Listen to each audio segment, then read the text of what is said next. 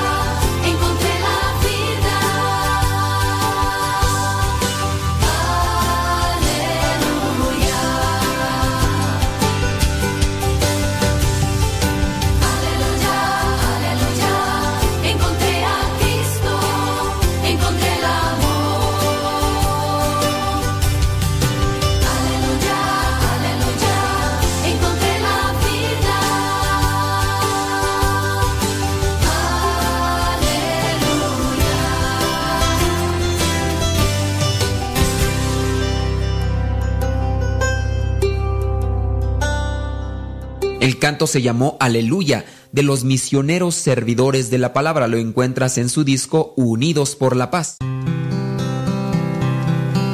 El tiempo que pierdes hoy es tiempo perdido para siempre. Escuchas Radio Cepa. Un gran saludo desde Argentina les envía Daniel Poli a toda la gente que está escuchando esta emisora. Nos mantenemos unidos en el dial con buena música católica contemporánea. Espero que mis canciones te ayuden a seguir adelante. Con un gran abrazo me despido, Daniel Poli desde Argentina. Sigan escuchando buena música en esta emisora.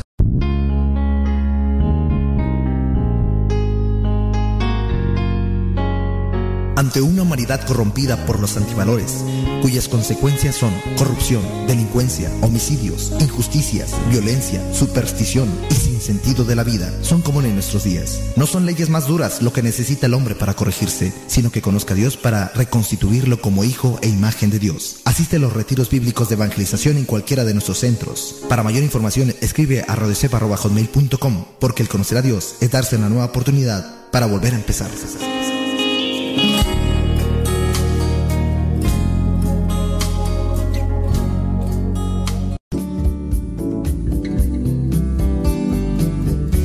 Días. Iniciamos nuestra jornada poniéndonos en manos de nuestro Creador. Pedimos su gracia para enfrentar como hijos suyos cada reto que la vida nos presente, acompañados de María, la dulce Madre que nos invita a proclamar las grandezas del Señor. Camina con nosotros en radiocepa.com, emisora católica de los misioneros servidores de la palabra.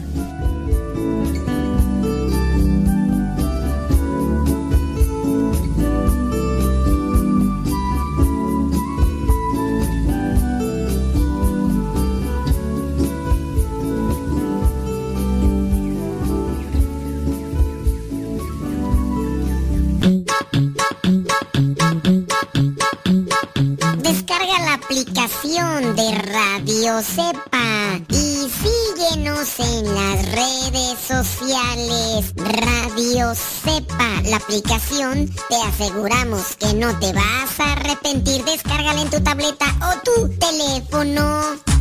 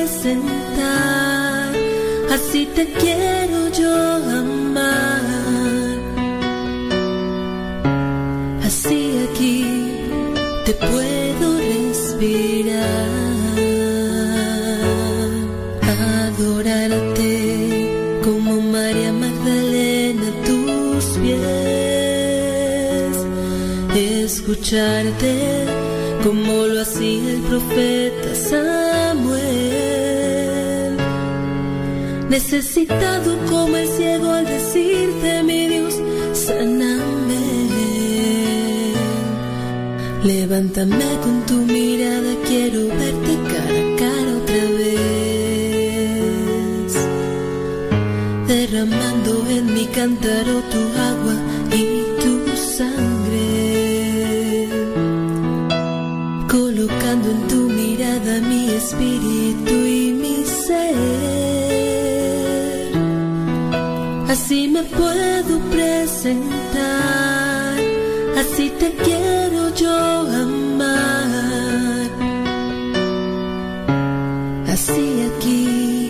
te puedo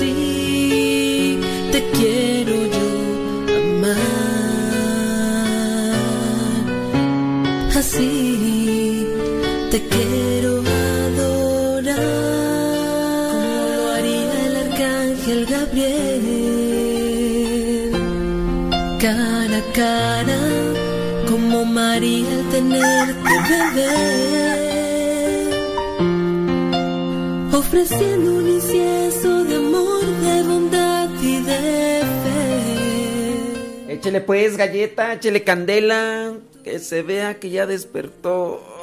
¡Ay, Jesús de Veracruz! Y hay que ponerle rayas al tigre. Ay, que nadie nos detenga, Jesús. Hagan sus preguntas, también hagan sus preguntas. ¿Tiene alguna pregunta? Más que sea interesante, ¿verdad? Digo que sea interesante porque luego preguntan, este, ¿qué comió ayer? Pues no, pues esa, pregunta no es interesante. No es interesante esa pregunta. Preguntas que van en relación a la fe, a una cuestión que, en la que pueda uno ayudar con, con un comentario de ese tipo de preguntas, ¿verdad? Porque sí. Sí, porque a veces preguntan, padre, ¿usted, usted tiene un equipo de fútbol favorito, padre? No, no. No, yo no tengo equipo de fútbol favorito. Yo, la verdad, no. Pues no, la verdad, yo esas cosas, yo no. Pues haga, haga preguntas, pues que, que, que puedan ahí, pues, ayudarnos a todos y, y ponerle rayas. Rayas.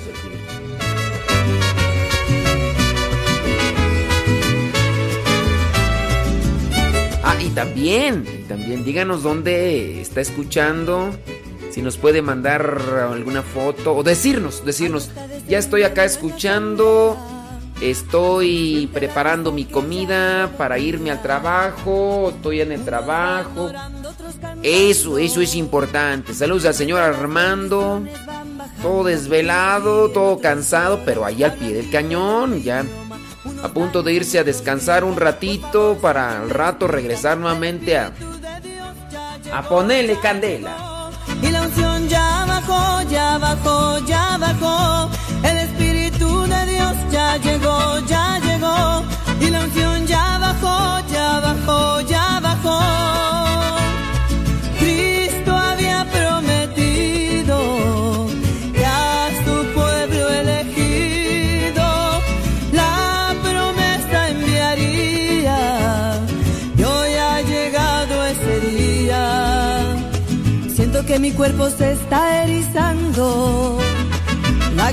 Mis ojos van bajando.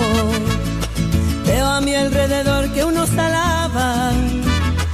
Y otros reciben la paz que necesitaban. Unos ríen, otros lloran, hablan diferente idioma. Unos danzan y otros brincan. Por favor, si alguien me explica, el Espíritu de Dios ya llegó, ya llegó.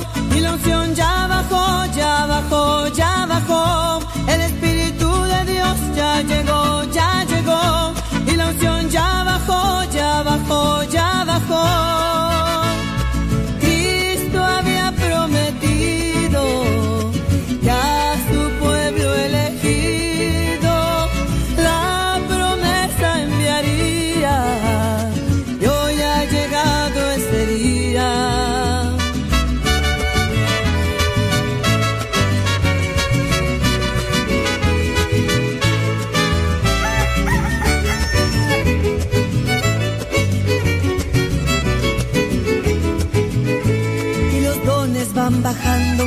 Ya lo van tomando. Tú querías don de amor, ahora amas sin temor.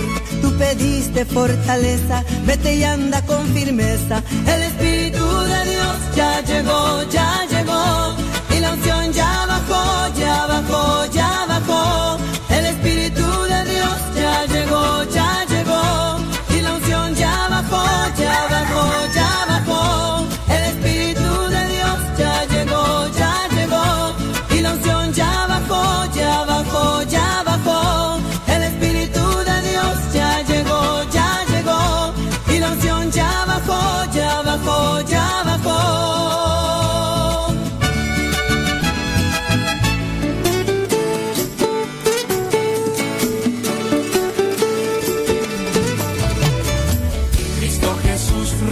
Resucitó.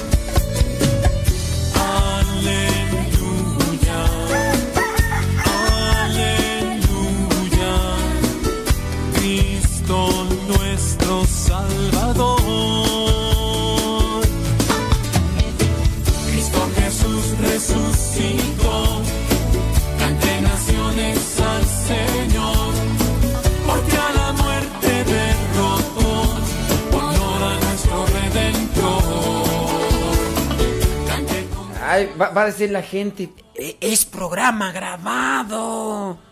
Porque ahí está diciendo que Jesús resucitó y ese, ese canto es así de, de Pascua, de... Y no es de Adviento. Eh, Ha de ser un programa grabado. Señoras, señores, no es un programa grabado. No, no, no. Hoy es día 3. 3 de diciembre es día martes 3 de diciembre 2019 y le damos gracias a Dios porque nos permite estar con los ojos abiertos. Yo espero que también tengamos un corazón abierto para recibir ese mensaje del Señor. Y el día de hoy, en el Evangelio, presenta a nuestro Señor Jesucristo, que se alegra, se alegra, se regocija por estar viendo aquellos discípulos que están presenciando aquellas cosas que otros querían ver, que otros querían contemplar y no pudieron. Dice el Evangelio, en aquel tiempo lleno de alegría del Espíritu Santo, Jesús exclamó, lleno de la alegría del Espíritu Santo, ¿eh? exclamó, te doy gracias Padre, Señor del cielo y de la tierra, porque has escondido estas cosas a los sabios y a los tendidos, a los entendidos, y las has revelado a la gente sencilla. Sí, en aquellos tiempos había muchos que se creían los meros chipocludos, los pipiris nice, pero Dios se revela a los sencillos.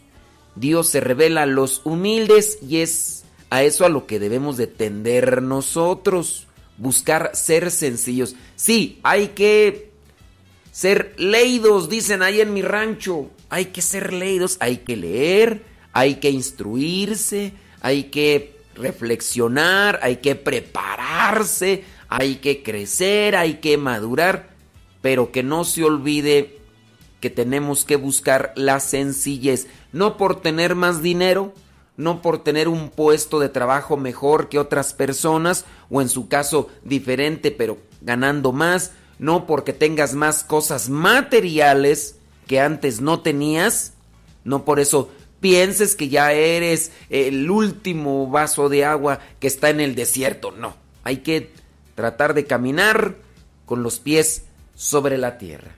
Entonces Dios se revela a los sencillos, a los humildes. Busquemos la humildad para encontrar los mensajes que Dios nos presenta todos los días. Que esa sea como que una máxima para trabajar el día de hoy. ¿Y qué le parece si de una vez, así como no, pues nos vamos a una pequeña oración que hemos preparado y que la hemos dejado ahí en nuestro Twitter, en nuestro Instagram y en nuestra página de Facebook. Los tres páginas con nuestro nombre Modesto Lule por si usted quiere hacer esta oración más al rato, reflexionarla incluso, repetirla durante el día, pues que también le sirva. Ven, Santo Espíritu, enciende en nosotros tu infinito. Haznos saber, Padre compasivo, que nuestra vida es don recibido. Gracias Señor por tu amor y misericordia con nosotros, conmigo y con los que a veces nos equivocamos. Gracias por las cosas tan bellas que has regalado a los que me han acompañado en esta vida que tú, Señor, me das. Enséñanos, Padre, a ser agradecidos como Jesús, que salía del camino y elevaba los ojos a ti y se alegraba por las cosas que regalabas a sus seguidores. Señor, haznos conscientes de lo mucho recibido en nuestra existencia cotidiana, de las manos que nos cuidaron, de los hombros que soportaron nuestro peso y nos rescataron de nuestros abismos de pecado, de debilidad, de descuidos. Muéstranos también, Padre de huérfanos y solos, el don que hemos sido para tantos y tantas que acudieron a nosotros en busca de refugio. Protégenos, bendícenos, bendice nuestro país y a todos aquellos designados a gobernar. Que tu espíritu esté con ellos para que cumplan tu voluntad, porque tu voluntad se debe hacer y sin duda sucederá. En esto nosotros confiamos y tenemos esperanza. Te alabamos, oh Señor, Dios nuestro, que te manifiestas todos los días de nuestra vida. A veces no te vemos, no porque te ocultes, sino porque nuestro orgullo y nuestra soberbia son más grandes. Ilumina pues nuestra mente y nuestro corazón para que siempre podamos percibirte en cada momento de nuestro día. Espíritu Santo, fuente de luz, ilumínanos. Espíritu Santo, fuente de luz, llénanos de tu amor. Amén. Corazón. Brisa en el estío, calor en el frío, tregua en la labor. Ven, gozo en la tristeza, hasta el alma entra y enriquecenos.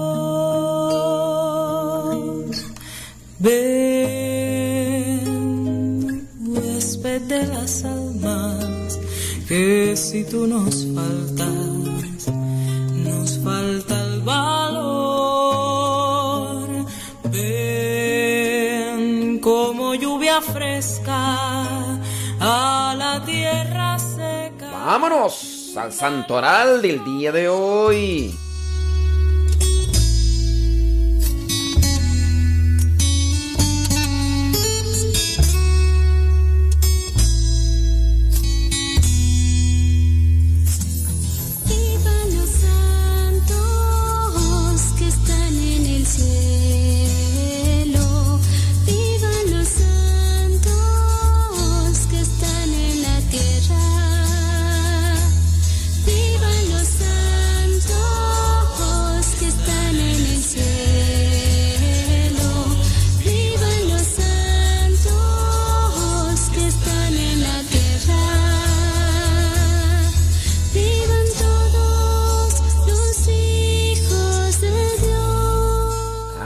Pues, bueno, la iglesia el día de hoy, día 3 de diciembre, recuerda a San Francisco Javier. Vamos a hablar de él un poquito más adelante. Si te llamas Francisco Javier, hay muchos que se llaman Francisco Javier. Bueno, pues felicidades.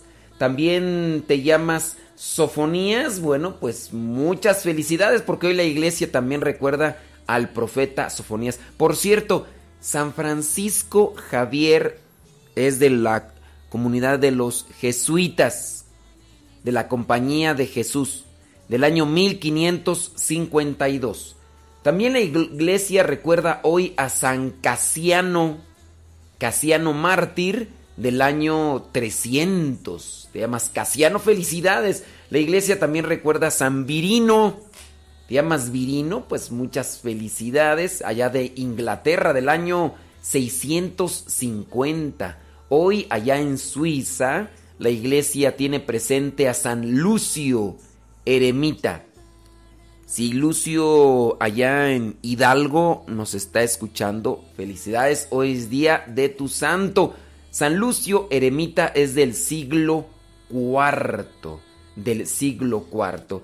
Y hay otros que son beatos y demás, bueno, pues a ellos los, también los recordamos, pero si te llamas Lucio, Casiano, Virino, Sofonías, te llamas Francisco Javier. Si tú el día de hoy tienes presente tu tu santo o tienes presente tu cumpleaños, pues ¿qué quieres que te diga? Pues que Dios te bendiga. Cumpleaños feliz, te deseamos. Hay que conocer la vida de aquellos que cumplieron con la voluntad de Dios para tener una referencia y así alcanzar el cielo. Pues por ti él murió en la cruz, padeció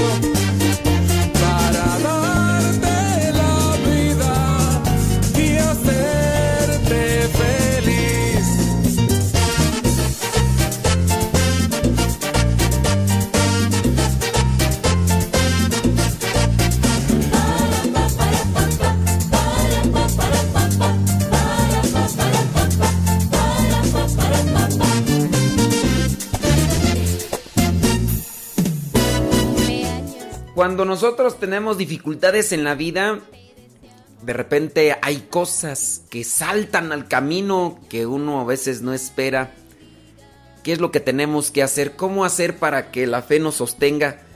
Pues lo que tenemos que hacer es que la fe se sostenga y así si nuestra fe es grande, pues nosotros nos vamos a sostener.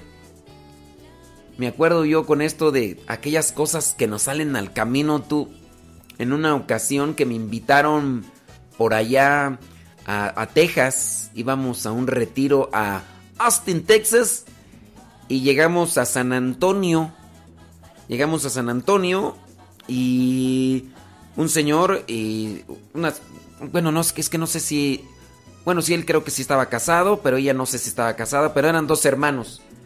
Y fueron por nosotros allá al, aeropuerto de San Antonio, ya nos recogieron y todo lo demás. Pues ya íbamos, ya íbamos rumbo a a Austin, Texas. Íbamos ahí en lo que le llaman el freeway. Íbamos ahí en el freeway.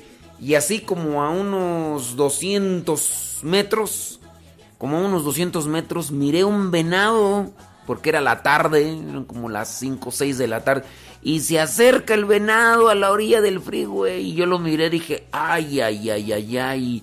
Y cuando estábamos como a unos 50 metros que el venado comienza a meterse a la autopista saltando. Pero era un venado grande, pues, como un metro y medio, así era un venado grande ya con cuernos y todo. Y ándale, pues qué. Pues los venados así empiezan a brincar rápido y que nos toca y que se pone a la mitad del carril.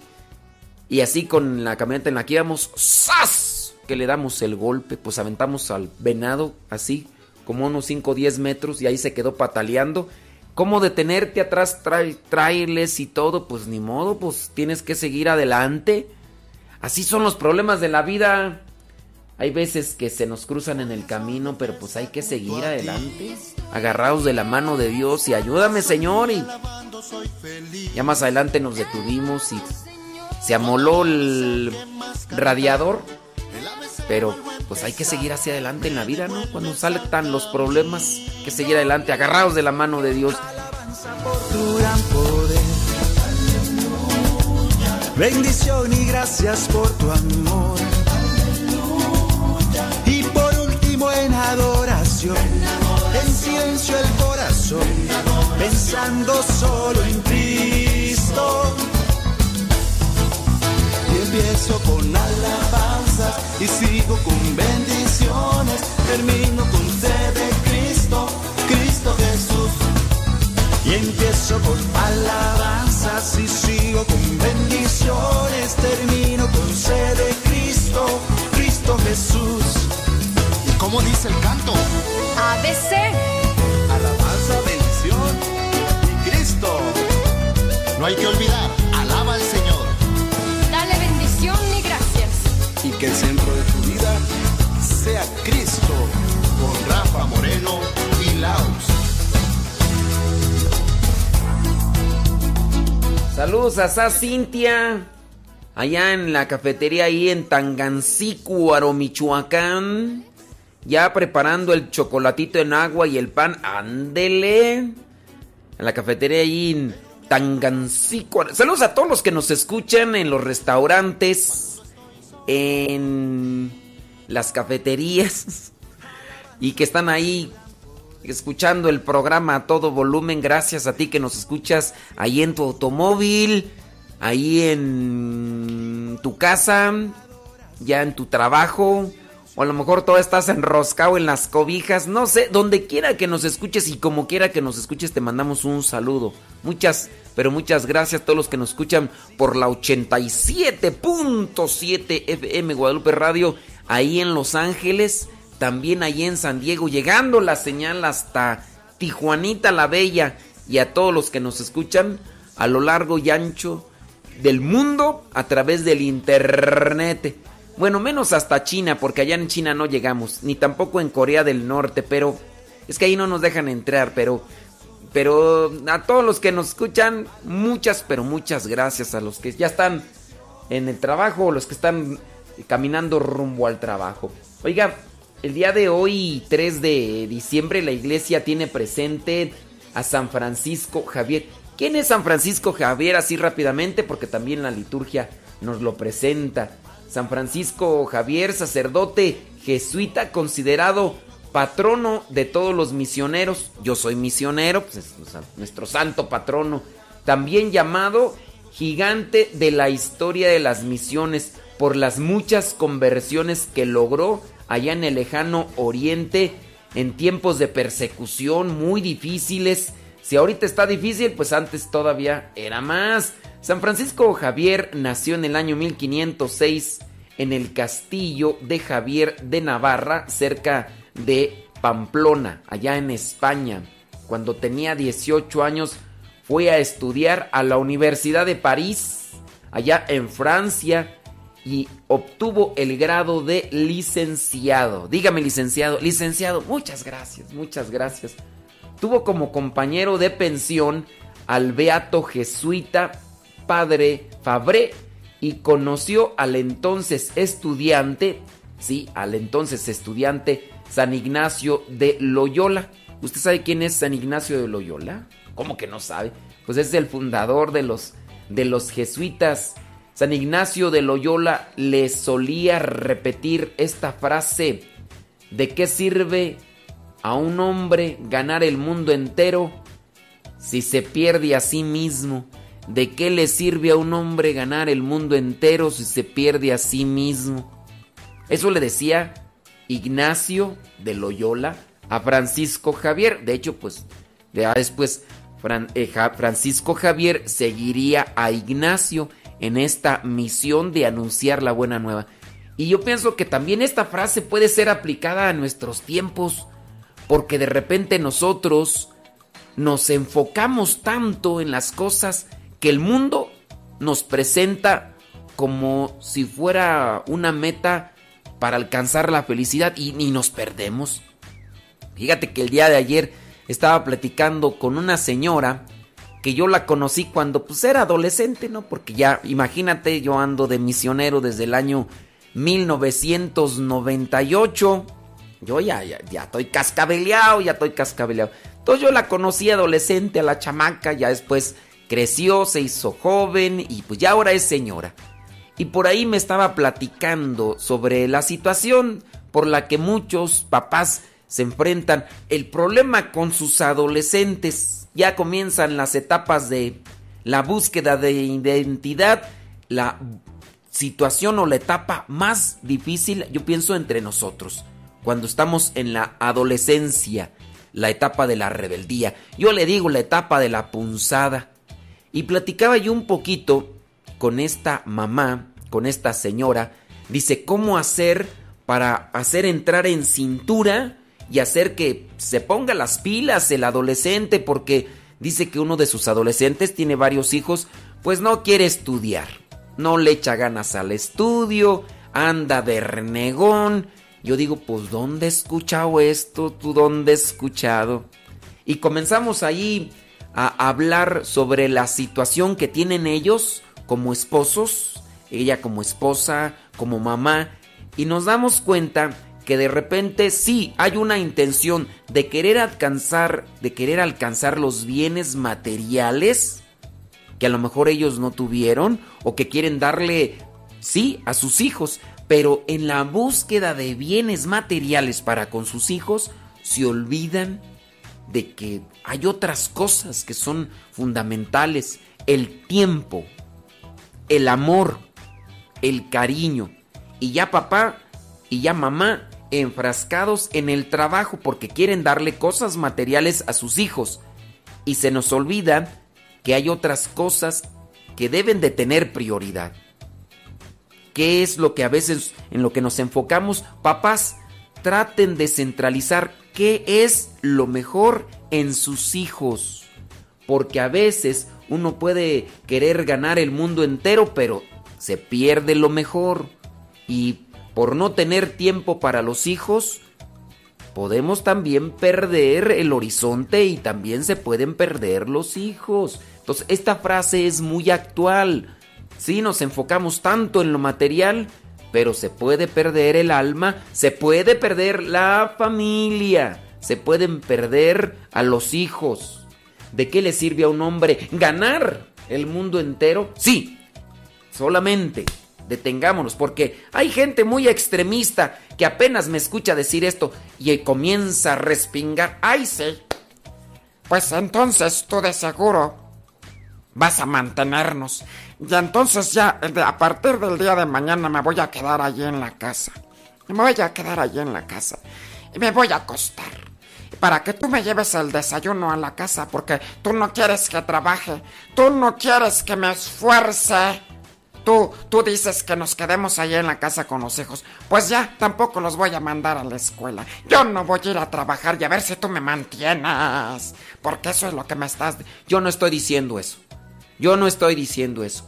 Pero sí, traten de acomodar sus vidas y yo entiendo, ustedes tienen preocupación, tienen preocupación por sus dos o sus tres hijos o sus cuatro hijos y, dicen, ¿y qué les vamos a dar de comer? Miren, pienso yo que muchas de las cosas a veces exageramos un tantito y queremos darnos unas vidas que pues la verdad a veces, pues sí, están bien, pero hay que darle prioridad a las cosas. ¿De qué le sirve ganar al, al hombre el mundo entero si se pierde su alma?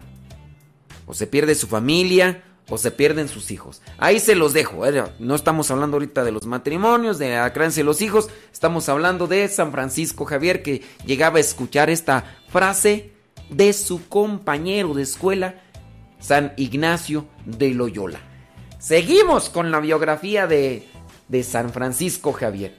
Poco a poco, aquellas palabras que ya había escuchado, estas, esta frase así, era una frase que escuchaba así, sas, sas, sas.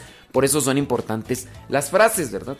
Poco a poco estas palabras fueron calando en el corazón de Francisco Javier, gracias después a los ejercicios espirituales que ya Ignacio de, de Loyola, San Ignacio, San Francisco Javier pudo comprender lo que su amigo le decía. ¿Qué era lo que le decía a su amigo? Un corazón tan grande y un alma tan noble no pueden contentarse con los efímeros honores terrenos. Tu ambición debe ser la gloria que dura eternamente. A ver, voy a repetir esta frase porque esta frase también es importante. Tu ambición debe ser la gloria que dura eternamente. Es decir, lo que hagas en esta vida, que repercuta en la eternidad lo que hagas en esta vida que repercuta para la eternidad. Entonces, ¿qué estás haciendo? A veces que queremos así como que las cosas meras, eh, muy superficiales. No, hay que buscar cosas para la eternidad. Después, Francisco Javier se consagró al servicio de Dios con los jesuitas en el año 1534 Después fue ordenado en Venecia. Más adelante, estando en Roma, San Francisco Javier ayudó a San Ignacio con la redacción de las constituciones de la Compañía de Jesús.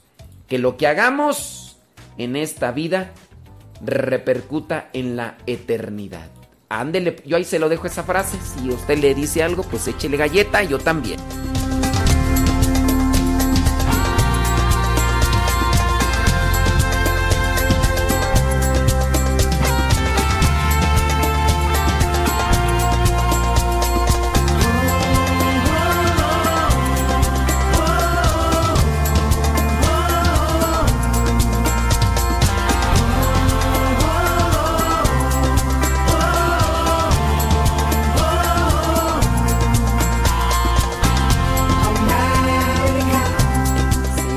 Sé, yo sé. Hay más cosas que decir de San Francisco Javier, pero ahí le dejo, busque por ahí su biografía.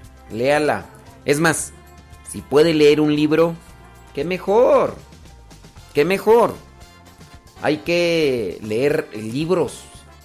Porque los libros, eh, como tienen más contenido, uno puede leer más contenido, pero al leer más contenido, uno comprende mejor. A veces solamente queremos cosas así muy, muy, pero muy pequeñas. Y no, no tienes un resumen. No, no tienes este, algo así más, más compacto, más concreto, una frase o algo así. Lean, yo, yo he leído por ahí varios libros. El padre Luis escribió un libro sobre la vida de San Francisco Javier su vida reflexionada, que también eso nos puede ayudar, nos puede alentar. Así que lean libros de la vida de santos. Hay veces que andamos buscando una película, ¿no? Pero tengan presente que en una película, pues muchas de las escenas que se representan allí, pues tienden a tener un poquito de crema para que, para que sea, sea atrayente. Pues es una película, es una película, pues como... Pero yo, en mi recomendación, mejor lean libros de la vida de santo, ya sean biografías de personas que se han dedicado a investigar sobre su vida, o ya también de lo que vendrían a ser alguna novela, si tú quieres, novela, mm, y ya también van a encontrar muchos elementos muy, pero muy buenos que nos pueden iluminar en nuestra vida.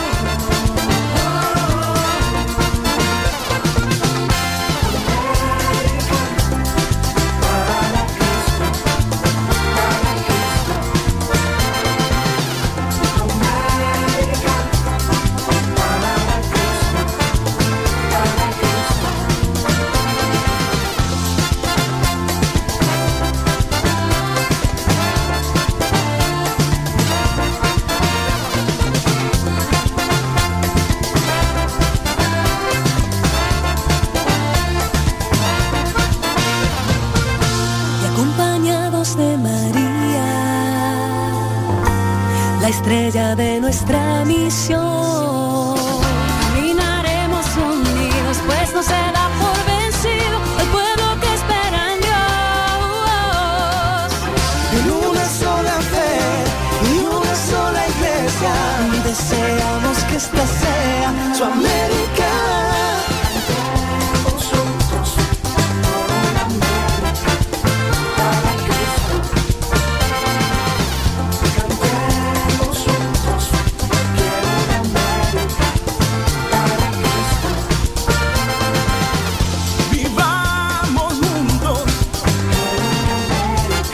Ande pues, ya estufas. Saludos a Manuel Zavala. Dice que nos está escuchando en el rancho de Zárate, Michoacán. ¡Hora, vale! Dice que él nos escuchaba en Boise, Idaho. Dice, dice, ayer, después de 11 años, regresé a casa con mi familia. Y aquí estoy ya en Michoacán, en Zárate, Michoacán. Ya estoy escuchándolo después de 11 años. Bueno, Emanuel Zavala, eh, disfruta a tu familia. Vive con intensidad todo lo que Dios pone en tu camino. Vívelo para la santidad sobre todo. Y pues hay que compartir las cosas buenas que Dios nos ha dado con los seres queridos. Después de 11 años dice regresa con su familia. No, no sé cómo haya sido el, regreso. Digo porque pues yo me acuerdo que después de 7 años casi... Sí, desde el 91 al 98 que yo no miraba a mis papás y, y a mi familia, pero hay que compartir las cosas buenas que hemos recibido de Dios y también pues tratar de ayudarnos mutuamente, conociéndonos más, porque después de 11 años, pues quieras o no, las cosas cambian en nuestra vida. Así que échele galleta, Emanuel, allá en, en Zárate, Michoacán. Saludos a todos los de Michoacán y de Guanajuato. Ahora vale, échele ganas. Gus Urbina dice que nos está escuchando allá en Phoenix, Arizona. Muchas gracias. Leticia Salazar dice que nos está escuchando allá en Los Ángeles. Dice allá que allá está la Universidad de San Ignacio de Loyola. Bueno, pues muchas gracias a, a ustedes que nos están escuchando. Gema Bañuelos desde Sunland, California. Muchas, pero muchas gracias. Oiga, encontré ahí una noticia que la verdad sí, pues son de esas noticias que te impactan y que te estremecen porque pues no, no, no son, no son buenas. Dice, las autoridades comunistas allá en China eliminaron una pintura de la Virgen María con el niño Jesús. Entraron a una iglesia y colocaron en su lugar un retrato del presidente chino Xi Jinping. Y después en la iglesia colocaron algunas frases de propaganda pues política. Un templo católico en Jian, de la provincia de Jiangxi, allá en China, se convirtió en el mes de septiembre en uno de los ejemplos más notorios del intento de control de los católicos por parte de las autoridades comunistas allá en China. Dice, recientemente construido, dice, con los aportes de voluntarios de los creyentes cristianos católicos, la edificación ha pasado a ser un lugar de culto de los líderes civiles y las instituciones políticas, dice, gracias a, a la intervención de las autoridades. A finales de septiembre los funcionarios locales ordenaron a la congregación que pintara el letrero con el nombre de la iglesia y lo reemplazaran con sigue así con frases como sigue al partido, obedece al partido y sea agradecido con el partido. Y exhibieron la bandera nacional en la entrada de la iglesia. Y pues ya son cosas, ¿no? Que, que sobrepasan y... Dice, las autoridades locales no se limitaron a intervenir sobre el exterior del lugar de la iglesia. Lo que más ha dolido a las personas que estaban ahí, dice, es que quitaron una imagen, una pintura de la Virgen María que estaba con el niño Jesús y pusieron el retrato del presidente. Un caso similar se registró en septiembre en un lugar de reunión empleado por católicos clandestinos en el condado de Poyang de esa misma provincia. Las autoridades forzaron el retiro de una cruz, una imagen de la Santísima Virgen y pendones religiosos y los quitaron e instalaron fotografías de este mandatario comunista. Los miembros de la comunidad afirmaron preferir tener que rendir culto a Dios en sus hogares que unirse a una comunidad de, fieles bajo el control de los comunistas allá en China. Pues sí, por eso les digo que nosotros no nos escuchamos allá en China, ni tampoco en Corea del Norte. También sabes un lugar que es comunista y que no... que, que restringen mucho es allá en Vietnam. Allá en Vietnam, este, de hecho también, pues sí, ¿no? Allá, por allá andan algunas hermanas religiosas de manera clandestina. Ya no nos van a escuchar, digo, a menos que nos estén ras- rastreando los, los, eh, estos políticos allá de, Vietnam, pero quién sabe, ¿verdad? Si, si nos entienden y todo lo demás. Pero sí, este, ahí andan ahí escondidas. De hecho, las religiosas no se visten como religiosas. Andan así como civiles, pero pues ahí poquito a poquito dando clases de, de inglés y ya también ahí les hablan de Dios. Pues tienen que buscar, tienen que buscar la manera de dejar un mensaje de esperanza, un mensaje de fe para las personas que, que pues todavía no conocen a Cristo y todo lo demás. Ay, ay, ay. Fíjese, la, la situación difícil. Nosotros acá todavía la tenemos papita, pero pues quién sabe más adelante cómo se ponga el asunto y, y a ver cómo le hacemos. Todavía, pues sí, te se burlan de ti, te tra- tra- tratan de ridiculizar, pero puede estar la cosa sencilla. Aunque sí, ya, pues ya tú sabes, acá en, en México, allá en Chile, en Argentina, en, en Perú también, donde ya se hacen cierto tipo de manifestaciones violentas, entran a las iglesias, las queman, eh, rompen las bancas, eh, destrozan imágenes religiosas y como el caso de San Luis Potosí, fue de San Luis Potosí donde, bueno, ahí era una persona, pues, sin duda una persona que tiene desórdenes psicológicos, empezó a destruir este, unas imágenes religiosas ahí en San Luis, o el caso de, de aquí de la Catedral Metropolitana en la Ciudad de México, donde pues también al parecer, al parecer una persona supuestamente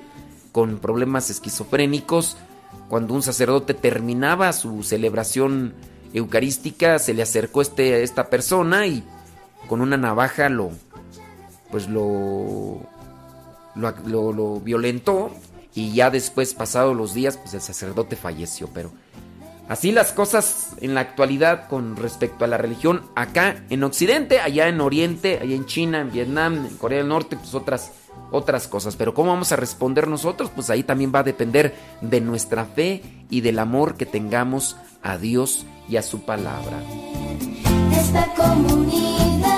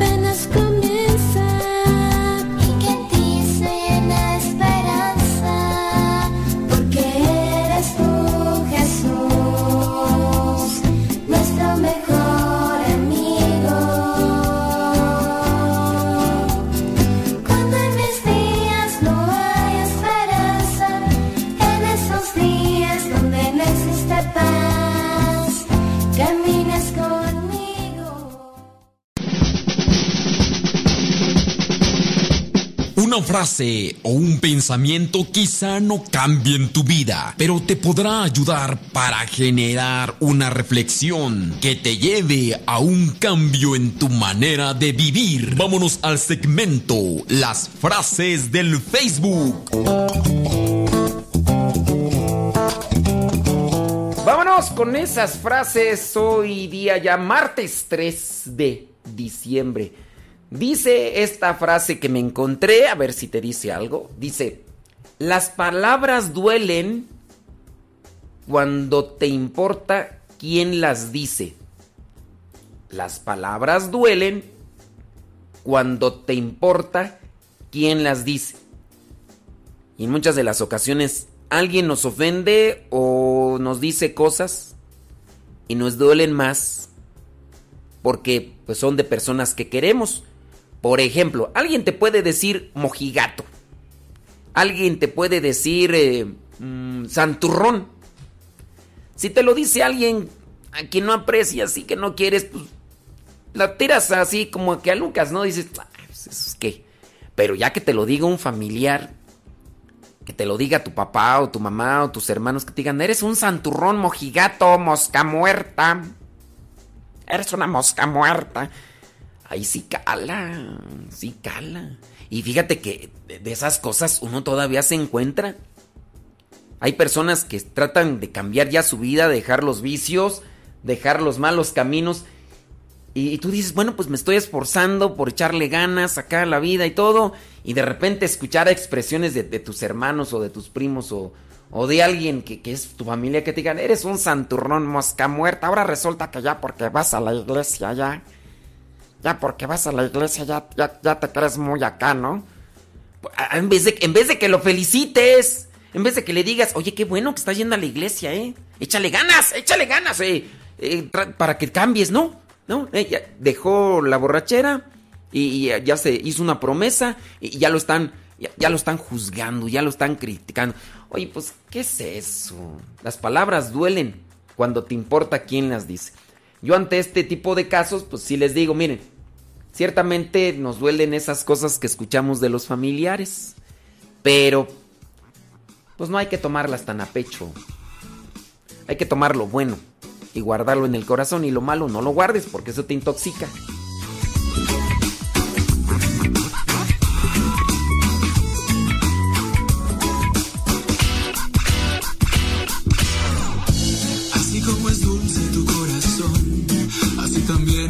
Voz, que me levanta siempre en la madrugada y me regala una ilusión.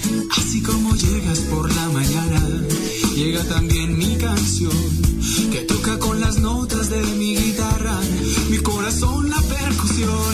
Nunca pensé enamorarme así. Saludos, mi estimado Efren, allá en Los Ángeles, California, ya trabajando como debe de ser.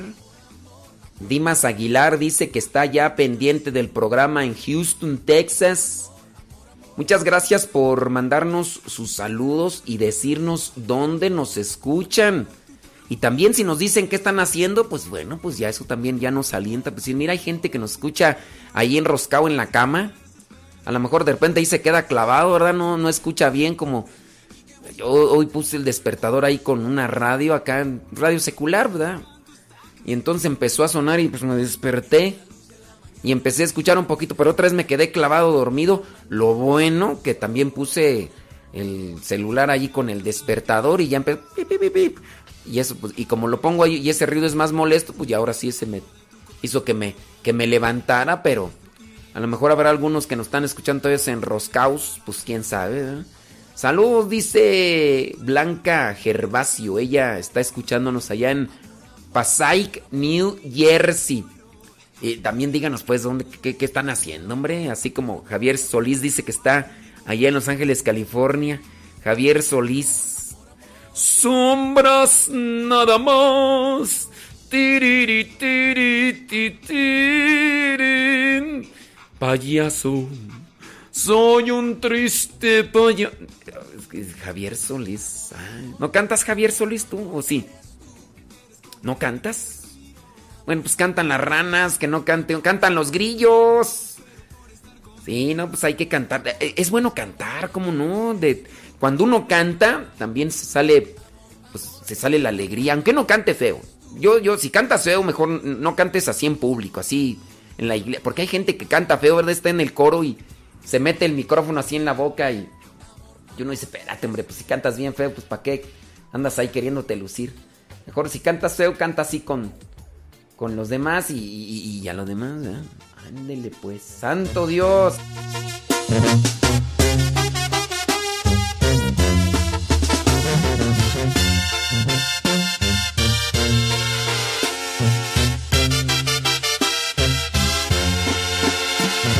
Hoy vengo a pedirte a ti, Señor, lo que alegra mi corazón.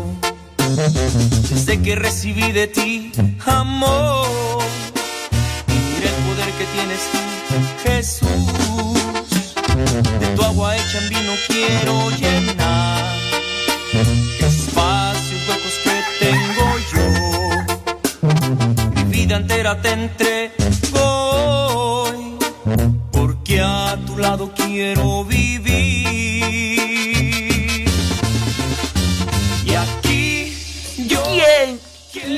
Es que este no se sabe la canción.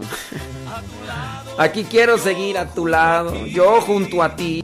Así quiero seguir a tu lado. Héctor García, de Guadalajara, pero allá en Phoenix. Quiero seguir a tu lado, yo junto a ti. Así quiero seguir a tu lado, quiero vivir. Cruz Martínez dice que nos está escuchando allá en Lakewood, Washington. Y Cruz dice que está lavando los trastes. Quién sabe si los trastes de ahí donde trabaja o los trastes de ahí de, de su casa ya a lo mejor ya les dio de comer ahí en la casa o no sé. Eh, Cruz, hombre o mujer, porque ya ves que hay José Cruz y también hay Cruz, Cruz mujer. No, no sabemos, no sabemos. Saludos a todos los que se llamen Cruz. Eh, Katy Peñafiel Gaitán dice que está allá en Poza Rica, Veracruz. Ándele pues. Mira nada más. Ah, Efren dice que está enroscado en la cama. Y que porque hace mucho frío. Mira, nada. Esa es vida y que no se acabe, hombre. Nos están escuchando, dice Miguel de los Santos Torres, allá en Cancún, Quintana Roo. Dice que se está tomando un rico café. Oye, pero en Cancún, en Cancún allá se están derritiendo de calor, ¿no? Pero dicen que, que- una bebida caliente como que llega ya a acomodar el...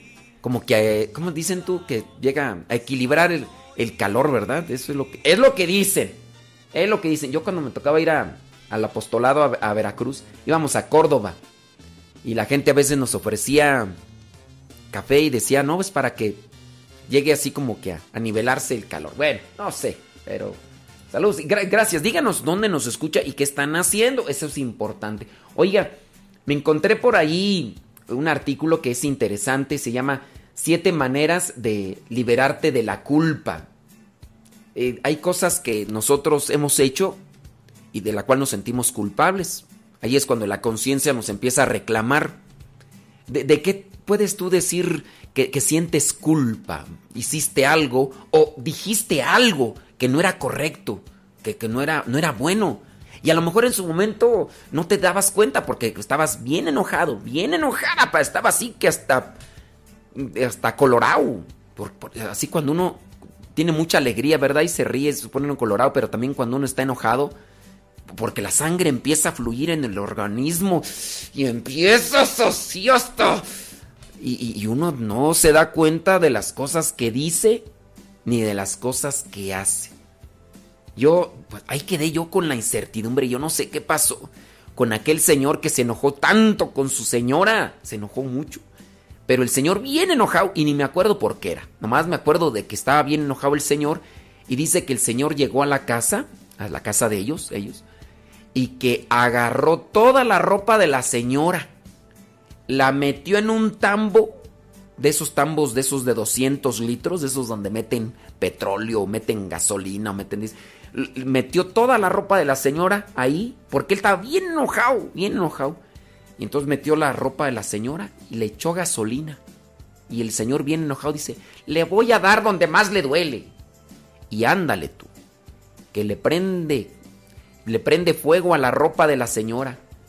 Y pues donde llegó la señora y que ve aquel espectáculo ahí, ve el, ¿qué estás quemando? Nada. Dime, ¿qué estás quemando? Ándale. Y pues aquel señor para darle más donde le dice, a ver, revisa tu ropero a ver qué encuentras de tu ropa. Donde estés quemando mi ropa, vas a ver.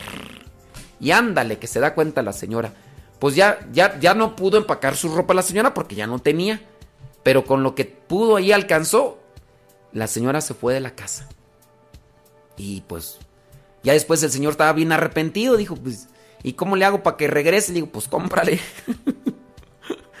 cómprale ropa. No, pero la señora ya bien enojada. Ya, yo ya me quedé ahí con la duda. Digo, pues regresar, ¿regresó o no regresó? Eso hace algún tiempo. ¿De qué cosas tú te acuerdas que hiciste y de las cuales pues, te arrepientes? Yo, yo todavía traigo por ahí cargando algo. Ay, Señor. Un apostolado, es un apostolado. Resulta que estábamos haciendo un apostolado y me pidieron a mí que lo hiciera. Entonces yo dije, no, yo no lo voy a hacer, que lo haga otro, otro hermano. Y entonces, pues yo tenía, yo podía hacerlo, pero no lo hice y se lo dejé a otra persona y... Ay, Dios mío santo, pero bueno, ya no, ya no, no, no siguió el... Y teníamos ahí, yo, yo traigo ese cargo de conciencia ahí, pues ya, ni modo, ni modo, dijo Lupe, ¿qué le vamos a hacer? Dijo Don Roberts. Saludos a Don Roberts, que toca ahí las campanas ahí en la iglesia de El Sagrado Corazón de Lincoln Heights, California. Saludos, Don Roberts. Ahí si lo ven, me lo saluden. Don Roberts, le mandaron saludo. Ándele pues. Saludos a Doña Carmen's. Doña Carmen's de, de Durango. Doña Carmen ahí, la esposa de Don Roberts. Saludos, Doña Carmen's. Bueno, vámonos a lo que son estos, estos consejitos para liberarse de la culpa. Dicen que para liberarse de la culpa, uno tiene que también repartir responsabilidades de forma racional. Porque la culpa nos cala más porque nosotros nos echamos toda la culpa. Nos echamos toda la responsabilidad. Yo voy a poner el ejemplo que tengo. Ciertamente con aquello que pasó y lo cual no me comprometí en un apostolado y se lo dejé a, a otra persona, pues digo, también la otra persona tenía la misma responsabilidad que yo de ser constante, de entregarse por completo para poder sacar los frutos que tenemos que sacar en la evangelización, en el apostolado. Entonces hay que repartir responsabilidades y no pensar que nosotros somos los únicos responsables de ciertas cosas. Todos tenemos responsabilidades y más cuando están involucradas las personas. Entonces trata de analizar para liberarte también de la culpa que no somos felices a veces, no tenemos paz en nuestro corazón.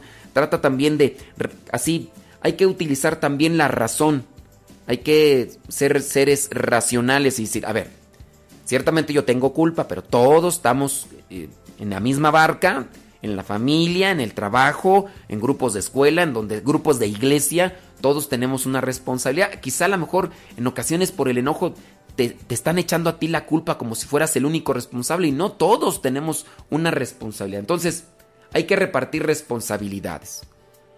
Hacer sí lo que te toca y también decirle, pues a ti te tocaba esto y no lo hiciste y, no le echaste ganas. Y si tú hiciste lo que te tocaba y las otras personas no, pues también acepta eso. Di, pues bueno, pues no salieron las cosas como queríamos y a ver, dijiste cierto tipo de cosas, pero también la otra persona, cuando miró que estabas enojado o enojada, le estaba atizando más allá la lumbre, le estaba echando leña al fuego.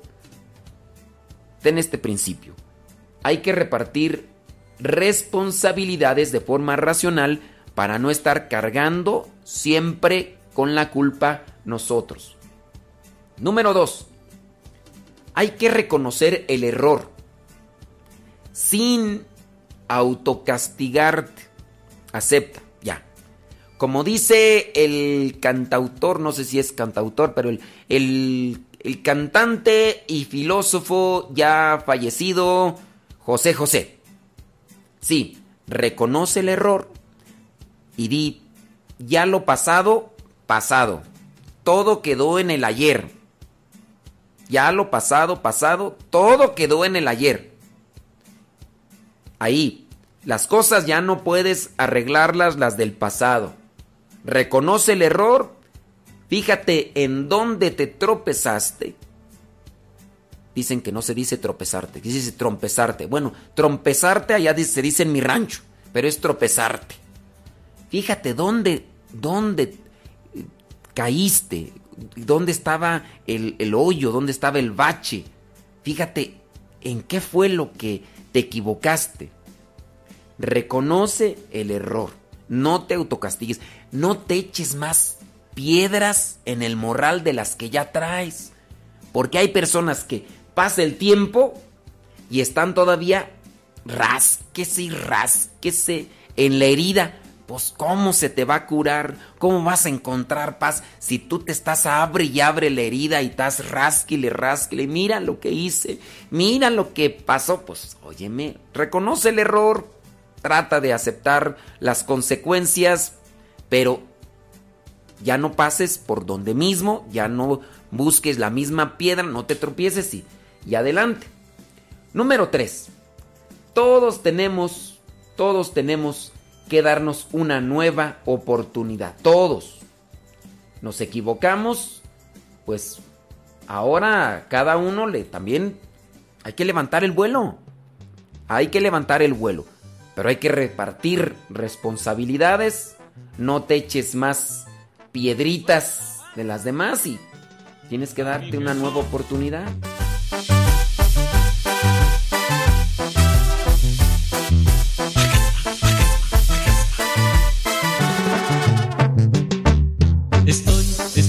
Estoy, atrapado en Cristo. Y voy, y voy, y voy proclamando su amor. Iré, iré, iré con todos mis hermanos a proclamar sin fin la palabra de Dios. Este amor no me deja, es amor de verdad. No tengo escapatoria, con él tengo la gloria. El camino es difícil, obstáculos que vencer, pero él está conmigo, no me deja caer. Él me atrapó a mí con su Espíritu Santo. Y soy, y soy, y soy mensajero de él. Jesús, Jesús, Jesús, ahora yo a ti te canto. Honor y gloria a ti, mi gran amigo fiel.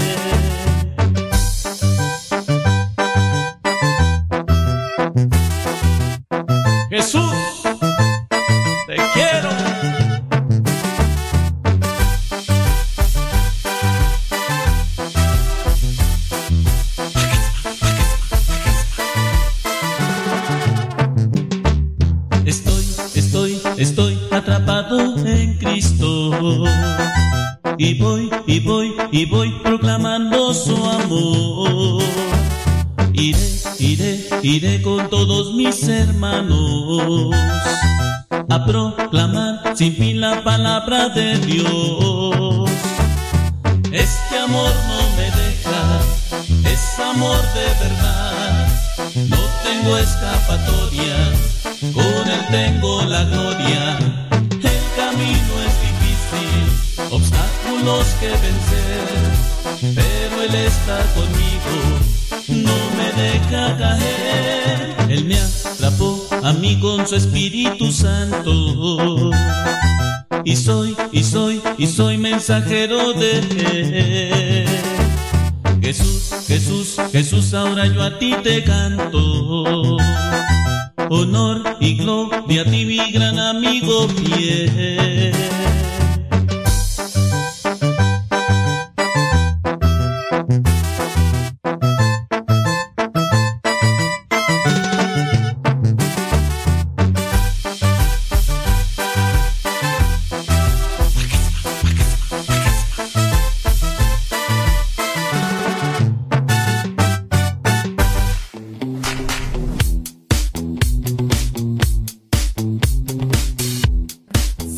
Todo hay en la viña del Señor. De todo hay en la viña del Señor. Mm, dicen que uno que estaba, ¿dónde tú?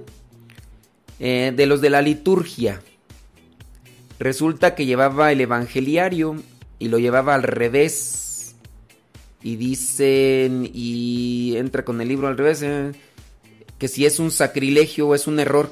Pues es un descuido, ¿no? Es un descuido. Cuando las cosas no se hacen con intención, pues ¿qué quieres? Digo, también ustedes tienen la culpa si miraron que llevaba el la persona que iba en la procesión y llevaba el evangeliario y lo llevaba con la imagen al revés y ustedes nada más dijeron, mira nada más ese, ay ese ignorante de veras, o, o sea, mira nada más, ay señor, perdónalo. Y ustedes no se acercaron, pues también ustedes están mal. ¿eh? Saludos hasta Celaya, Guanajuato. Ah, no es cierto, dice que están en Dallas, Texas, pero que es de Celaya.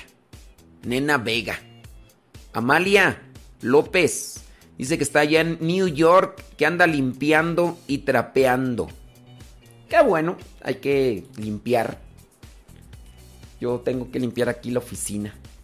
Pero también tengo que limpiar el alma. Ya, ya pasó el mes.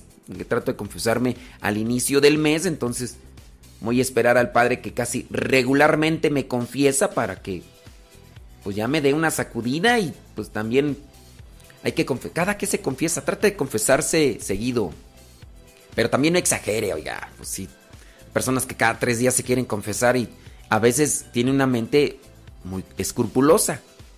Muy escrupulosa. Y luego también a veces no hacen propósito de enmienda. No hacen propósito de enmienda porque no hacen un ejercicio de mortificación. No hacen un ejercicio así de, de purificación y pues, óigame, no. Óigame, no. Entonces, saludos hasta, dice Idaho Falls, dice Filiberta Aguilar. Saludos, gracias. Qué, qué bueno que están ahí conectados y qué bueno que recomiendan el... Yo espero que recomienden el programa. Saludos a, Mari, a Maru y a Rodrigo. Saludos a Pili. No, Mili. Saludos a Mili. Saludos al, al Mirruñas. Ah, Mirruñas. Andaba agresivo el Mirruñas, tú. Andaba nervioso. Ah, Mirruñas. El Triquis. Allá Maru y, Rodrigo y Mili en, San Miguel de Allende, Guanajuato. Tenía ganas de ver el centro. Tenía ganas. Pero dicen que primero está la obligación antes que la diversión. Tenía ganas también de caminar en Dolores y, e irme comiendo una nieve. La nieve sí me la comí, pero no. Pues es que primero está la obligación y ya después está la diversión, ¿verdad? Pues sí. Hay veces que nada el pato y hay veces que ni agua bebe. Sí, pues qué. Alguien me dijo, pues tú tienes la culpa. No, pues es que uno tiene que buscar hacer lo que le toca. Hay que... Pero sí, hay que disfrutar también de las cosas que, que, se, que se dan en, el camino. Disfruté la nieve. Me disfruté esos taquitos. Estaban bien sabrosos en la tarde, Maru. Y era en la noche ya. Antes de, de agarrar el camino, esos taquitos que nos invitan. Qué sabrosos. Yo casi no ceno. Estaban chiquitos los taquitos. Pero estaban bien sabrosos. Y dije, a ver, me voy a desvelar. Tengo que levantarme temprano y para agarrar proteína. Y pues, y pues sí, eché esos taquitos. Sabrosos, sabrosos. Tenía rato que no probaba unos taquitos así. No sé si era el hambre o no sé. Ay, ay, ay. Saludos a Merlina Barza, allá en Dallas, Texas. Muchas gracias. Saludos, ¿hasta dónde tú? Nuys, California, dice Wilson Cordero. Berta García en Sioux City, Iowa. Saludos hasta Iowa. Muchas gracias, hombre. Iowa. Fuimos a Iowa, ¿no? Allá con. Con. eh, ay, ¿cómo se llaman tú? Ay, no me acuerdo. No me acuerdo, hombre. Ay, qué cosas. Este. Ay, no me acuerdo ahorita. Pero ya creo que ya ni nos escucha. Antes sí nos escuchaba muy seguido, pero este, ¿cómo se llama? La esposa de Benito, hombre. Creo que Benito no nos escuchaba mucho, pero ella sí, la esposa. Ya no nos escuchan, tú. Ya es que de repente nos escuchan mucho y después nada de nada. Pero hay unos que todavía se mantienen fieles. Bueno, Laura Montoya en Houston, Texas. Sí. Eso es Toño. Saludos, dice desde Alexandria, Virginia. Dice que por allá nos escucha eh, Gabriela Pérez Alvarado. Ayer estaba eh, escuchando lo de la radionovela de de Rafael Guizar y Valencia y ay Dios, pues yo siento que le hace falta algo a esa radionovela. Yo siento. Entonces, este a ver, voy a vamos a escuchar este segundo capítulo y vamos. Que quién es un vidente en nuestra religión cristiana católica, un vidente? Pues es que en, la iglesia católica no hay videntes. O sea, hay videntes. A veces en la, en la Biblia está traducido ahí vidente. Ah, por ejemplo, cuando Saúl va a buscar las mulas. Buenas tardes. Cuando va a buscar las mulas, este, dicen que fueron a ver el vidente Samuel, pero es más bien el sabio, nada más que ahí está traducido y ahí que también hay que checar ese tipo de traducciones. Pero no en la iglesia católica no hay videntes. Por ahí hay algunos que se autodenominan videntes porque dicen que ven más allá de, de lo evidente. Vidente que ven más allá de lo evidente. Que ven más allá. Pues regularmente son personas que agarran una, una bola de cristal, ¿no? Y, pero no, en la iglesia católica no hay videntes, ¿eh? Hay Vicentes. ¿A dónde va Vicente? A dónde va toda la gente. Pero no, de los videntes, no. Vamos a una rola así sabrosa. Eh, a poner ahí a sacudir el bote.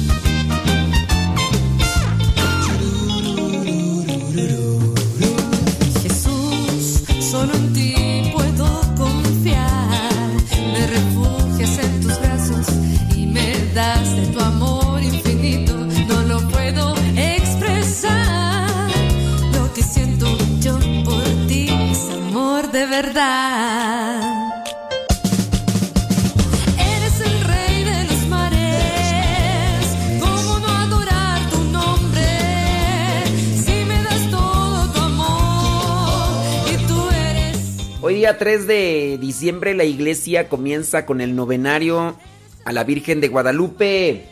El novenario.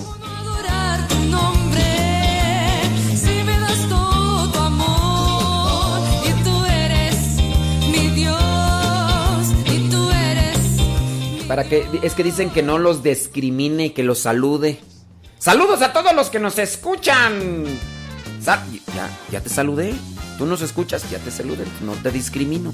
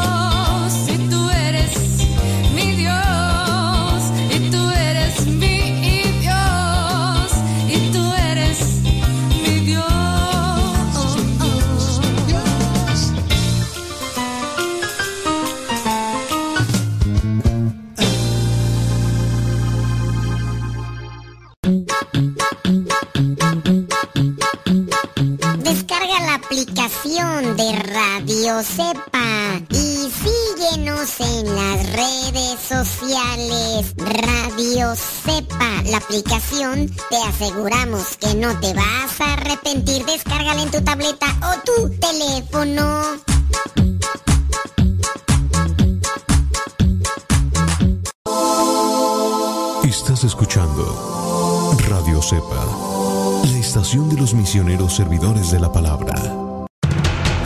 Radio Cepa, Radio Católica por Internet que forma e informa.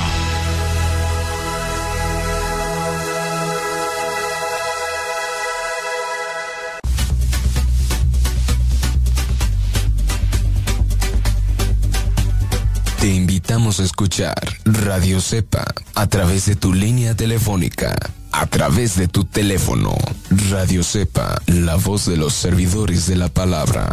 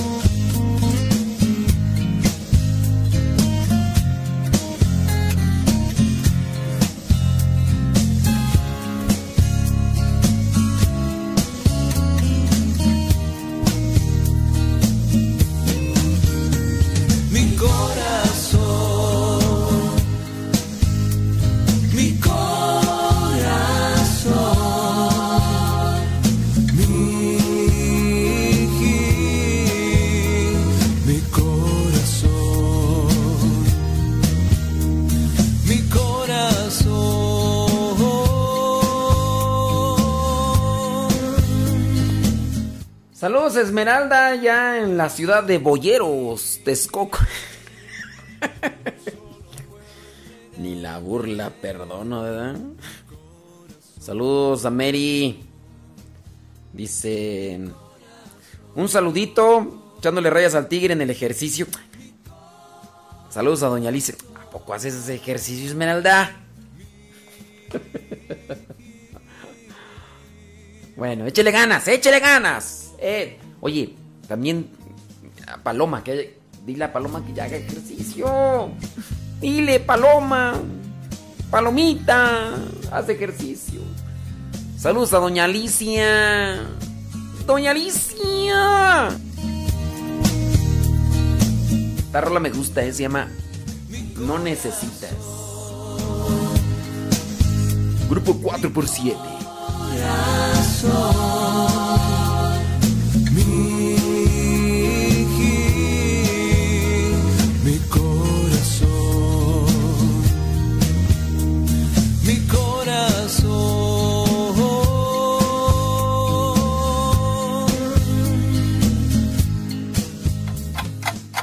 60 segundos con Dios.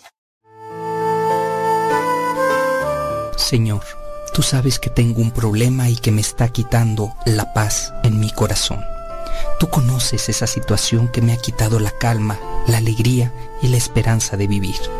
Con humildad y sincero agradecimiento te expreso mi dolor. Por favor, dame la fuerza necesaria para salir adelante, para aceptar lo que tenga que aceptar. Y por favor, si se me cierra una puerta, te pido que me permitas tocar otras más para que se abran. Te necesito para afrontar este momento. No me abandones, Padre bueno. Mis esperanzas están en ti, en tu amor. Padre del cielo, sabes que tengo un problema y que te necesito. Hoy clamo tu nombre para sentir tu amor, tu protección, tu compasión.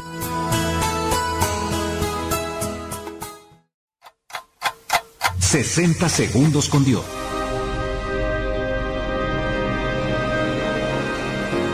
No me gusta el hecho de que muchas de las letras de nuestras canciones hablan de amores perdidos, de despecho, de engaños, de burlas, de ofensas, de amores imposibles, de deseos de venganza provocados por el despecho o el coraje, de deseos de que nuestra anterior pareja no sea feliz con otra persona, de asegurar que le será imposible olvidarnos, de que solo con nosotros gozaron del amor, de que fuimos los primeros en gozar de ciertos favores. Todos estos enfoques los considero ciertos, inspiradores de canciones y sentimientos, pero también enfermizos. Una relación de pareja es una etapa muy importante y enriquecedora en nuestra vida, y más cuando es para toda la vida. En todo momento, valoremos y fortalezcamos esta experiencia. Cuando haya problemas, hagamos todo lo posible para encontrar buenas soluciones. Con amor y buena voluntad, salvemos esa relación. Pero cuando no es así, tomemos nuevos caminos, no quedarnos viviendo en el pasado. No podemos permanecer revolcados en actitudes negativas que a ningún lado nos llevan, ni aferrarnos a algo que ya no es posible. Tampoco queramos obligar al que el otro los quiera, menos rebajarlo queriendo recuperar nuestra autoestima, causando lástima para obtener un poco de atención. Solo recordemos que si lo que queremos es amor, este no se logra con abuso de la fuerza, falsedades o de supuestas debilidades. Sé que las situaciones y sentimientos negativos productos de la terminación de una relación definitivamente no es causa de felicidad, nos lastiman y requieren que hagamos algo. Busquemos hasta donde nuestra madurez y las circunstancias nos lo permitan actitudes y actividades positivas.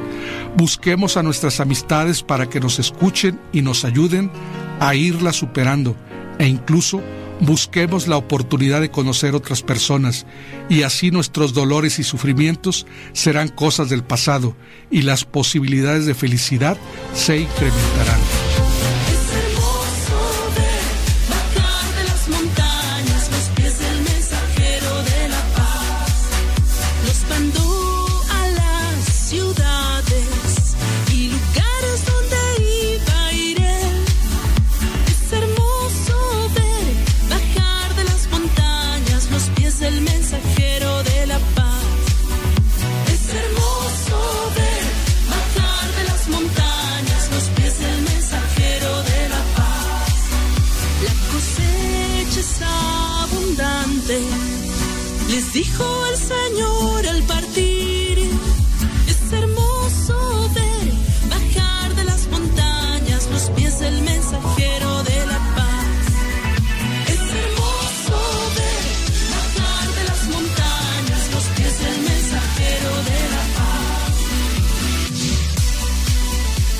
¿Tú eres mensajero de la paz? ¿O eres el que trae el desorden? ¿O eres el que trae los chismes? ¿O eres el que trae las calumnias? ¿O eres el que trae la envidia? ¿O eres el que trae... ¿Qué, qué es lo que vas a llevar hoy al trabajo? Aparte de comer. ¿Vas a llevar un espíritu de reconciliación? ¿Vas a llevar armonía? ¿Vas a llevar la alegría? Hay alguien que dice, no hombre, este es el ajonjolí de todos los moles. Uy, este es el alma de la fiesta. Ay, cómo nos da gusto encontrarnos con fulano, mangano, perengano. Pero ah, cómo nos da que llegue fulano de tal o fulanita. Uy, no, no, no, no, no, no. Hay que ser mensajeros de la paz. Pero obviamente no podemos dar lo que no tenemos. Por eso será siempre importante purificar nuestros pensamientos, nuestra manera de hablar y nuestras actitudes. A ver, tú que vas a la chamba, ahí cómo vas con tu cara de guarache aplastado. Ay, criatura. Ya, sonríele un poquito. Digo. del mensajero de la paz.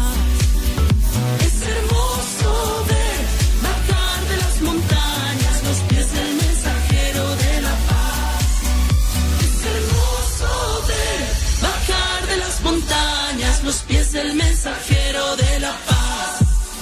Es hermoso ver bajar de las montañas los pies del mensajero de la paz. Si tú dices que eres mensajero de la paz, qué bueno. Pero ahora hay que preguntarle a las otras personas a ver si es cierto.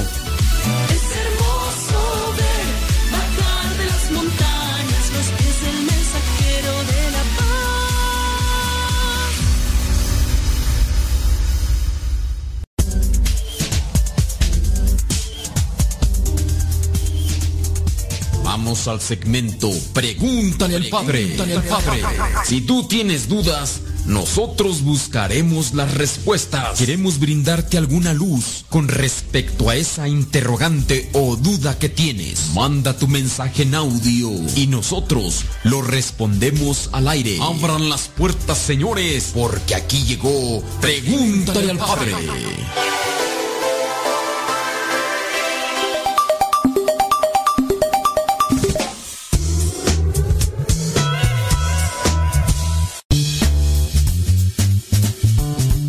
Gracias, Padre. Mi nombre es Delfino y mi pregunta es si el diablo sabe lo que uno está pensando. Gracias, Padre. Que Dios lo bendiga. Gracias, Delfino. Por diferentes pasajes bíblicos hemos sabido que el único que puede conocer los pensamientos es Dios. En este caso, Jesucristo. Diferentes pasajes bíblicos dicen, y sabía lo que estaban pensando. Esto con referencia a aquellos que se dedicaban a espiar a Jesús, hablando de los fariseos, de los maestros de la ley, de los escribas, de los sacerdotes del templo. Y sabía lo que estaban pensando. El diablo no tiene esa potestad, no tiene ese poder de entrar a nuestros pensamientos. Pero Dios sí. Dios es el creador. Y el creador tiene la potestad para entrar a nuestros pensamientos. A veces es erróneo pensar que el diablo me está cambiando mis pensamientos como si cambiara las fichas del dominó dentro de mi cabeza. Es que el diablo quiere que piense esto. No es así.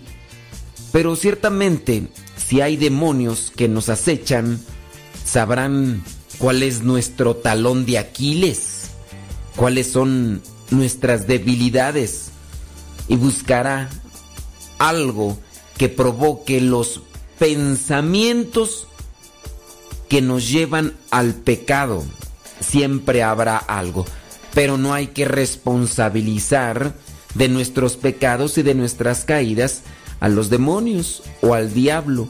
Uno también tiene mucho que ver en la responsabilidad del pecado. Si uno es débil de voluntad, uno tiene el derecho y el deber de fortalecer esa voluntad. Si no lo hacemos, nosotros estamos incurriendo en una negligencia. ¿Por qué no fortaleciste tu voluntad? Ah, pues es que preferiste ver el fútbol, ¿verdad? En vez de rezar. Preferiste estar viendo esa cochinada ahí en la televisión, en la computadora, en tu celular, que ponerte a rezar. Ah, y ahora te estás quejando que el diablo es el que te está llevando al pecado. No, tampoco. El diablo, pues ahora yo, todo, todo yo, todo yo. Pero retomando la pregunta, ¿el diablo puede conocer nuestros pensamientos? No, el único que los puede conocer es Dios. Más preguntas, vámonos. Mi nombre es María Castillo. Mi pregunta es, cuando reza uno el rosario, ¿debe, rezar, ¿debe uno de rezar el credo o el yo pecador? Esa es mi pregunta. Muchas gracias, se lo agradezco. Que tenga buen día. Lo felicito por su programa. Mil bendiciones. A pronto. Bye. Muchísimas gracias. El, el credo o el yo pecador. Bueno, no se llama yo pecador, se llama acto de contrición. Se llama acto de contrición. Yo confieso ante Dios Todopoderoso y ante ustedes, hermanos, que he pecado mucho de pensamiento, palabra, obra, misión por mi culpa. Más que algunos le dicen yo pecador. No. Yo pecador es una película que se la recomiendo.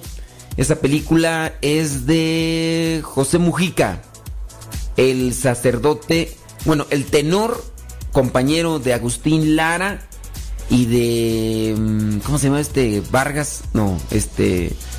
Ay, se me va. No, Jorge Vargas, no. Eh, No me acuerdo cómo se llama el que sea. Muy agradecido, muy agradecido, muy. Claro, muchos de ustedes no sabrán, pero al- otros sí. Pero.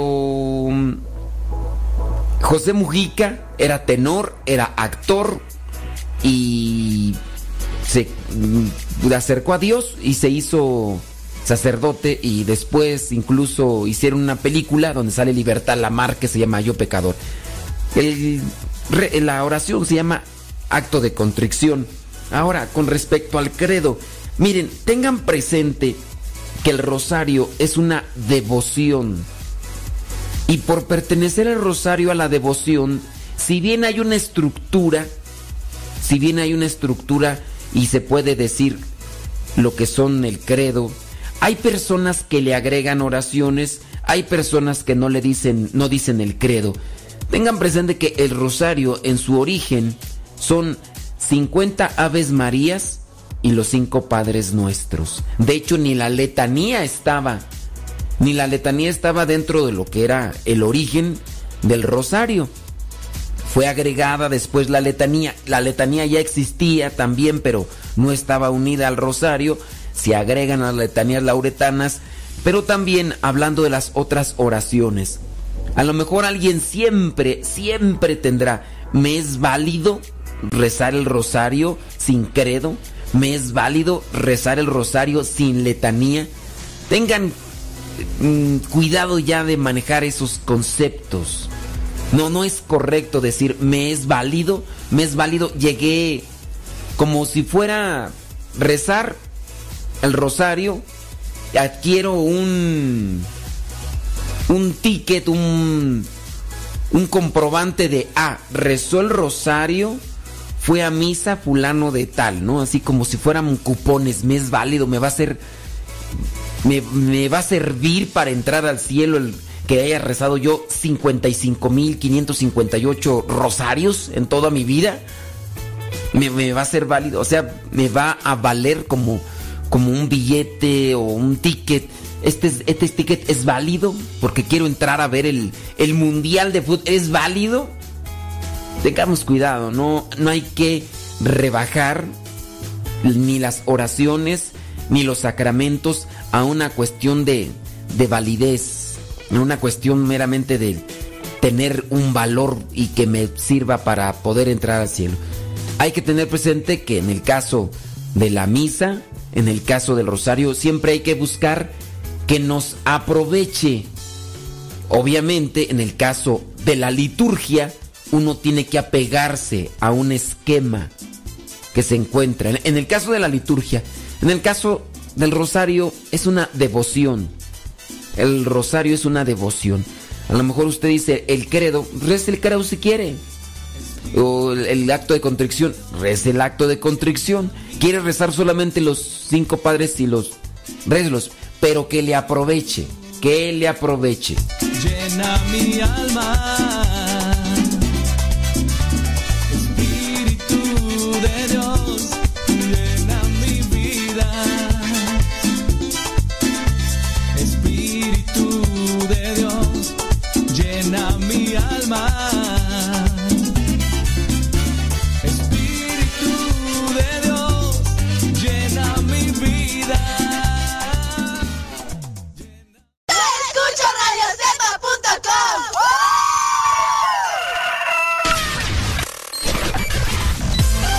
Comparte nuestras publicaciones de Facebook para que más personas conozcan Radio Cepa, una radio que forma e informa.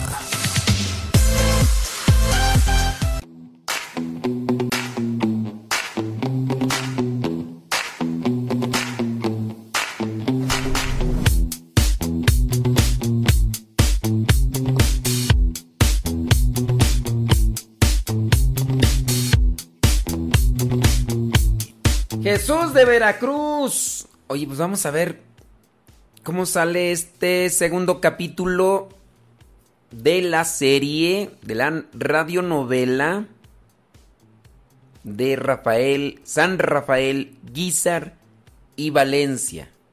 Este es el capítulo número 2 de San Rafael, Guizar y Valencia. Saludos a Caleb. Saludos, Caleb. Sí. ¿Qué hacer cuando dos personas se están peleando? Pues depende también, ¿no? Porque hay veces que están discutiendo. Y también, si se están peleando, hay veces que uno puede intervenir. Hay veces que uno puede intervenir. Cuando puedas intervenir y separarlos, pues ayuda. Pero hay veces que uno no puede. Hay veces que uno no puede. Bueno, vamos a la segu- el segundo capítulo de San Rafael, Guizar y Valencia. Oh, pues, ay. Dice media, media dramática la radionovela. Pues de radionovela. Ay, Jesús. Bueno, ahí espero sus opiniones.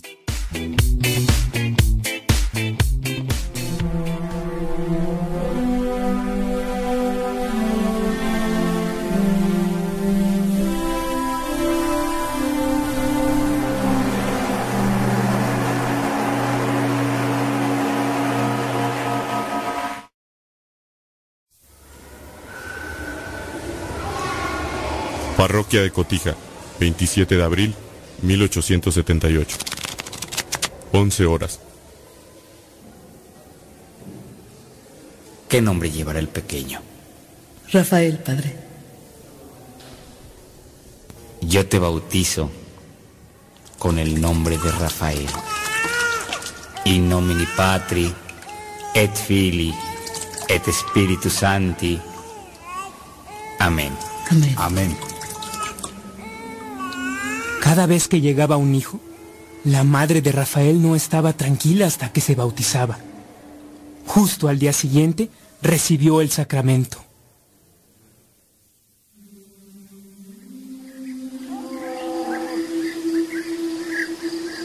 Parcelas de Cotija. 6 horas. ¡Eh, niño Rafael! ¡Hola, Aurelio! ¡Me voy! ¡No hagas travesuras! ¿Yo? ¡Jamás! Toda su casa hablaba del trajín agrícola. La pureza de los paisajes le permitían jugar sin ninguna preocupación. Siempre debes de estar presentable, Rafael. Bien peinado y acicalado. Sí, papá. Desde las seis de la mañana, don Prudencio se preparaba para su jornada laboral. Era un hombre pulcro y siempre disciplinado. Rafael miraba con admiración a su padre. ¡Órale, muchachos! ¡Ánimo! Tú, Juan, vete a remover la tierra. Sí, patrón. Hilario, tú vete a arar. Sí, patrón. John, tú conmigo. Vamos a recorrer la hacienda para ver qué falta. Ya está, patrón.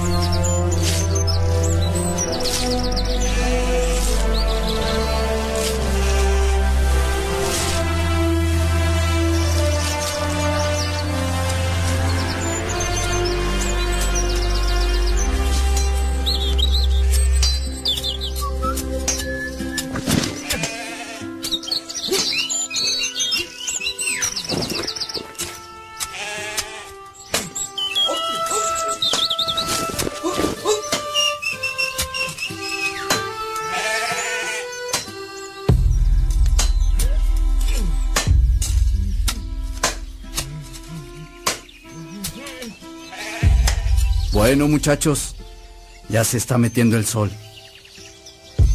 Ahora sí, vámonos a descansar. Sí, patrón.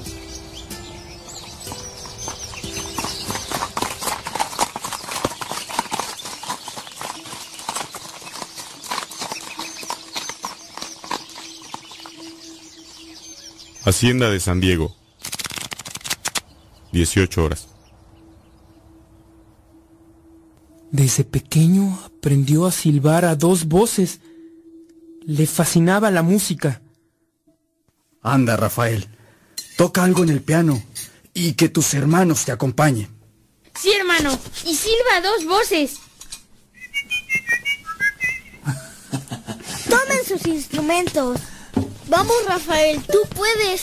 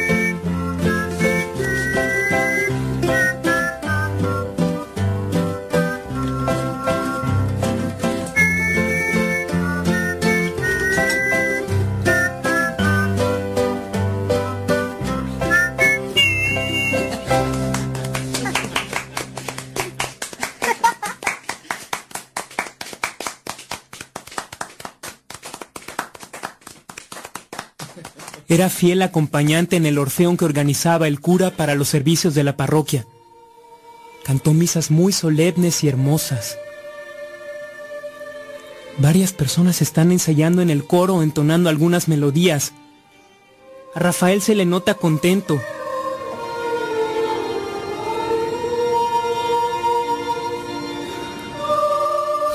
Parece que disfrutas mucho este momento, Rafael. Por supuesto. La música es un lenguaje hermoso. ¿Lenguaje? ¿A qué te refieres, hermano? Es el lenguaje de Dios. Una nota musical es interpretada como tu corazón quiera. No necesita ser clara, pero la entiendes perfectamente. ¿Y a ti qué te dicen esas notas? Que la vida es hermosa.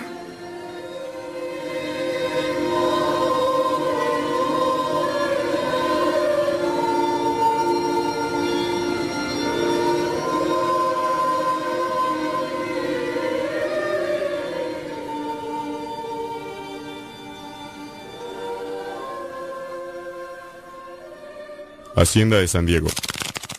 11 horas.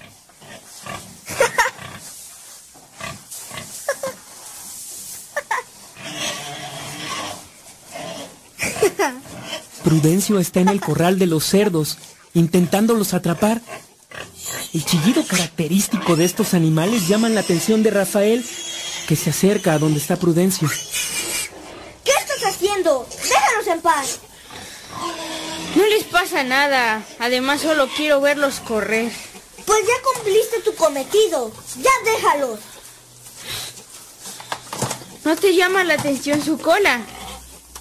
¿Crees que si la estiramos deje de ser espiral? Yo qué sé. No estarás pensando en descubrirlo.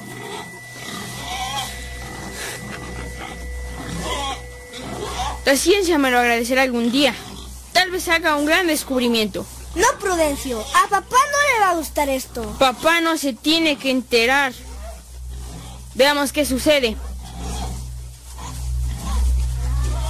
Desaparecemos a un marrano. No se dará cuenta. Son muchos. Claro que lo notará. Prudencio, guarda ese cuchillo. ¿Qué vas a hacer? No, Prudencio, no. Solo se escucha el chillido y Rafael voltea la cara para evitar ver el sufrimiento del animal.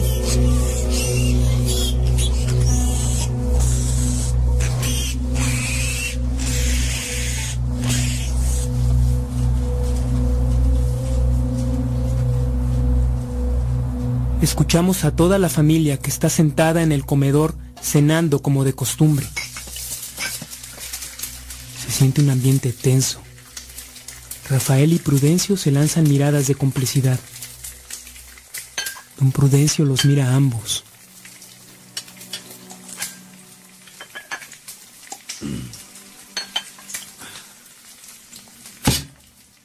Bueno, ¿alguno de ustedes me va a decir quién de los dos lo hizo?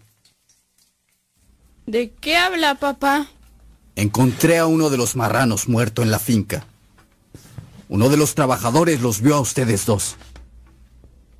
Fue Rafael, papá. Yo traté de detenerlo, pero no me hizo caso. Parecía poseído. Yo solo traté de ayudarlo escondiendo al pobre animal.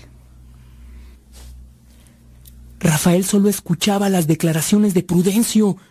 No decía ni una sola palabra. ¿Esto es cierto, Rafael?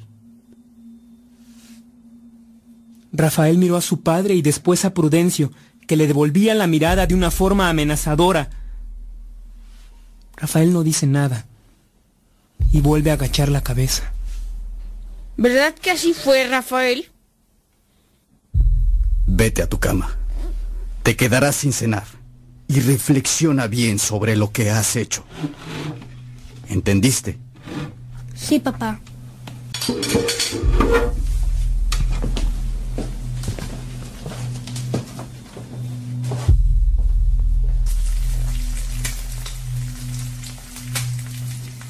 ¿Me puedo retirar, papá? Ya terminé. Voy a ver cómo está Rafael. Sí, te puedes retirar.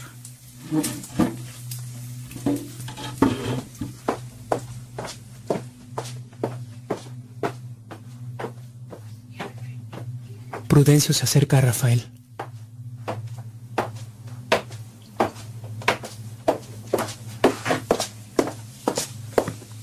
¿Qué quieres, Prudencio? Haces bien, Rafael. ¿Qué ganas con ver que mi padre me castigue? Además, así estás ganando mucho para el cielo. Cállate.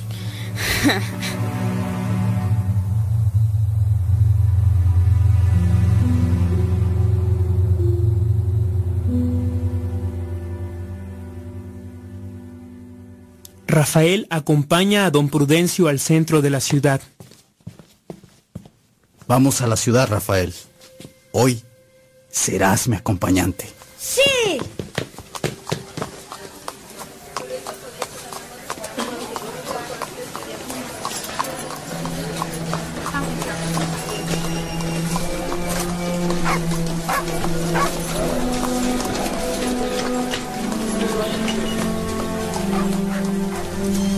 La primera parada es un consultorio médico.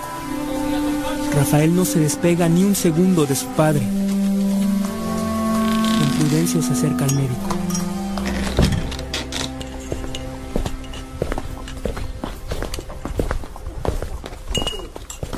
¿Cómo le va, doctor?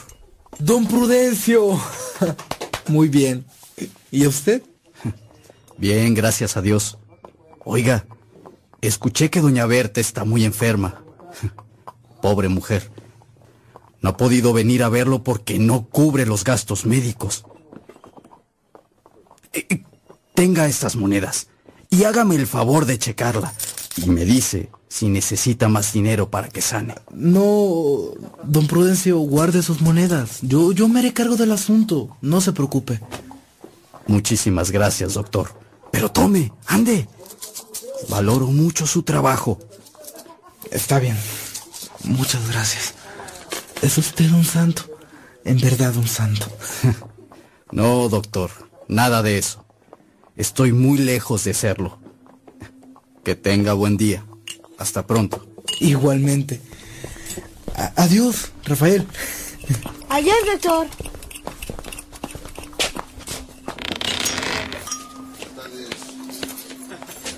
Don Prudencio está platicando con uno de sus trabajadores. Rafael está presente. Mira, Rafael. Ahí está Juan. Vamos, acerquémonos. Sí, papá. ¿Cómo está tu familia? ¿Tienen provisiones suficientes para todo el año? ¿Qué son provisiones? Alimentos, agua, víveres, Rafael. Dime, Juan, ¿tienen? No, don Prudencio. Apenas tenemos para comer una vez al día. ¿Y por qué no me lo habías dicho? Pues ayuda mucho a la comunidad. Creí que se molestaría si se lo pedía. No vuelvas a pensar eso. Nada me hace más feliz que poder ayudarlos. Gracias, don Prudencio. ¿Por qué te da las gracias? Anda, anda. Vamos.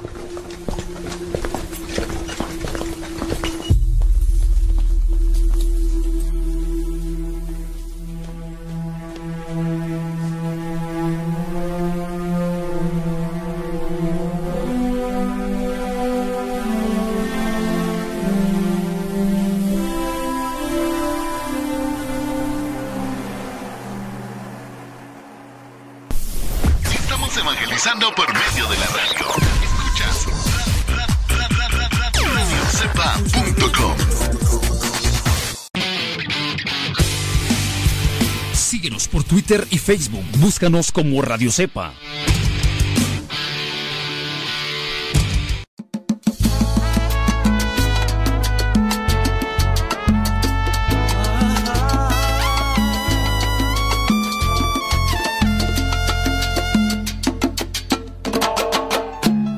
Mi desorden y mi inseguridad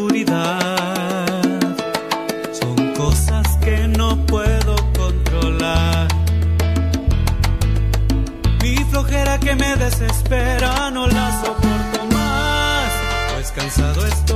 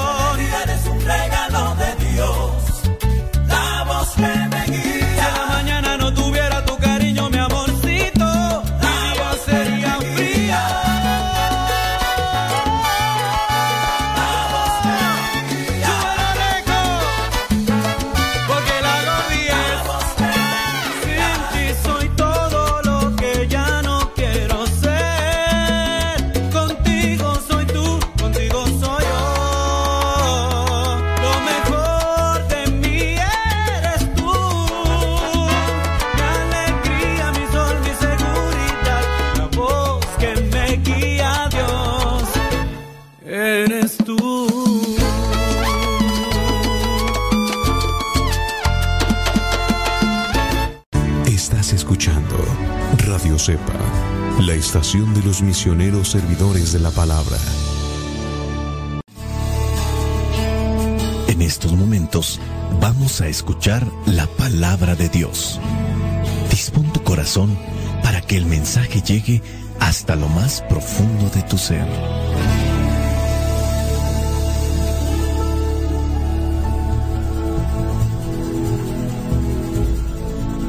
Es necesario alimentarnos para continuar viviendo, porque el hombre No solo vive de pan, sino de toda palabra que sale de la boca de Dios.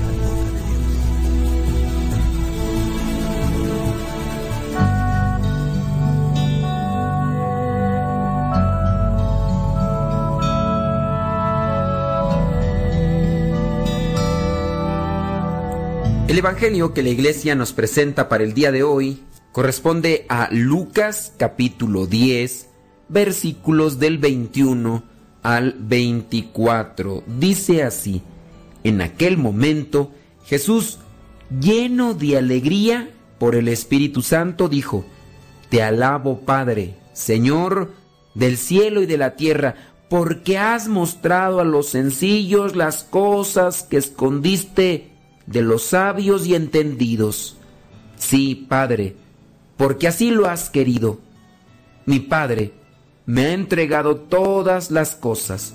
Nadie sabe quién es el Hijo, sino el Padre, y nadie sabe quién es el Padre, sino el Hijo, y aquellos a quienes el Hijo quiera darlo a conocer. Volviéndose a los discípulos, les dijo a ellos solos, Dichosos quienes vean lo que ustedes están viendo, porque les digo que muchos profetas y reyes quisieron ver esto que ustedes ven y no lo vieron. Quisieron oír esto que ustedes oyen y no lo oyeron. palabra de Dios. Te alabamos, Señor. Me ha tocado conocer algunos hijos muy ingratos que no aprecian y no valoran lo que incluso ellos pueden tener como un regalo. Imaginemos el caso de aquellas personas que están en su país y viajan, vamos a poner el ejemplo, a Estados Unidos. Fueron como ilegales. Estando ya en Estados Unidos, después de muchas y muchas cosas, hubo la oportunidad de poder arreglar una visa de trabajo. Ya están trabajando, un permiso de trabajo. Después ya les dan lo que vendría a ser la, la residencia. Después de la residencia, los hijos incluso pueden obtener, mm, bueno, ya nacen los hijos, obtienen la ciudadanía. A lo mejor ahora ya los papás se encuentran estables, contentos, analizan por todo lo que tuvieron que pasar, saben de sus sacrificios, saben de las angustias y pesares, los gastos que hicieron, las, quizá la noche que tuvieron que pasar escondidos ahí en, en la cajuela del carro, y por eso es que valoran más lo que tienen. Pero de repente, pues los hijos no saben del trabajo, del esfuerzo que por el que tuvieron que pasar los papás. Y como no saben del esfuerzo y del sacrificio por el que tuvieron que pasar los papás, ellos son exigentes con los papás, derrochan lo que hay, no lo valoran, no lo aprecian, son personas que despilfarran o menosprecian las cosas como tal. Lo mismo pasa, por ejemplo, con el caso de aquellas personas que a lo mejor iniciaron un pequeño negocio vendiendo algo, quizás hasta en la calle, después de mucho esfuerzo y sacrificio, comenzaron a repartir ya no en una calle, sino en dos, ya después estaban en más calles, ya después no tenían un negocio, tenían dos, tres, cuatro, y de repente ya tienen una cantidad de negocios. Y los hijos nacen, crecen en medio de aquella eh, abundancia económica y material. Y por lo mismo que ellos no saben del sacrificio, no saben del esfuerzo, critican a los papás porque no les sueltan todo lo que piden, no valoran lo que les dan. Y así, así hay gente malagradecida. Hoy en el Evangelio encontramos que Jesucristo les dice a los discípulos que dichosos ellos que están viendo aquellas cosas como manifestación del reino, porque hubo muchos que quisieron verlo y no pudieron, no alcanzaron, pero dichosos ellos, o sea, ellos tienen una ventaja por encima de los demás. Muchas personas quisieron esperar ese momento en el que el Hijo de Dios se iba a manifestar, el Mesías se iba a manifestar, y no lo vieron. Se quedaron con las ganas de mirarlo con sus propios ojos, y ahora ellos tienen la oportunidad de presenciarlo. Pero sabes que, a pesar de estas cosas que les está anunciando nuestro Señor Jesucristo, hubo otros que han tenido la oportunidad de verlo y no lo descubren como tal, no lo valoran como tal, no lo aprecian como tal. Eso también pasa en nuestras familias, con las cosas materiales. Otros quisieron ver quizá a lo mejor algo que ahora se tiene y no se valora y no se aprecia. Dichosos nosotros los que tenemos algo que quizá otros quisieron tener, pero que simplemente no, no lo alcanzaron. Ahora, ¿qué es lo que hace falta para poder valorar, apreciar aquello que tenemos todos los días y que otros a lo mejor quisieron tener? En este caso podría ser un trabajo. ¿Qué tipo de trabajo tú tienes que a lo mejor antes ni siquiera soñabas. Comenzaste haciendo algo en el trabajo que ahora te ha llevado a otro nivel. Eres agradecido, eres sensible, eres humilde. ¿O piensas que esas cosas que tú tienes son por mérito propio, son por tu mero y único esfuerzo? Sí, tú podrás decir, no, pero es que esto que tengo me costó a mí. Pero ¿quién te dio la vida? ¿Quién te dio los talentos para que tú los pusieras a trabajar y también te rindieran esos talentos que Dios te dio. Por lo tanto, debes de ser agradecido. Debemos de ser agradecidos, que es lo que pienso yo a muchos de nosotros nos falta. ¿Y sabes por qué no somos agradecidos? Porque somos soberbios, porque somos orgullosos, porque somos muy egoístas y no nos ponemos a fijar en lo que Dios hace en nuestras vidas.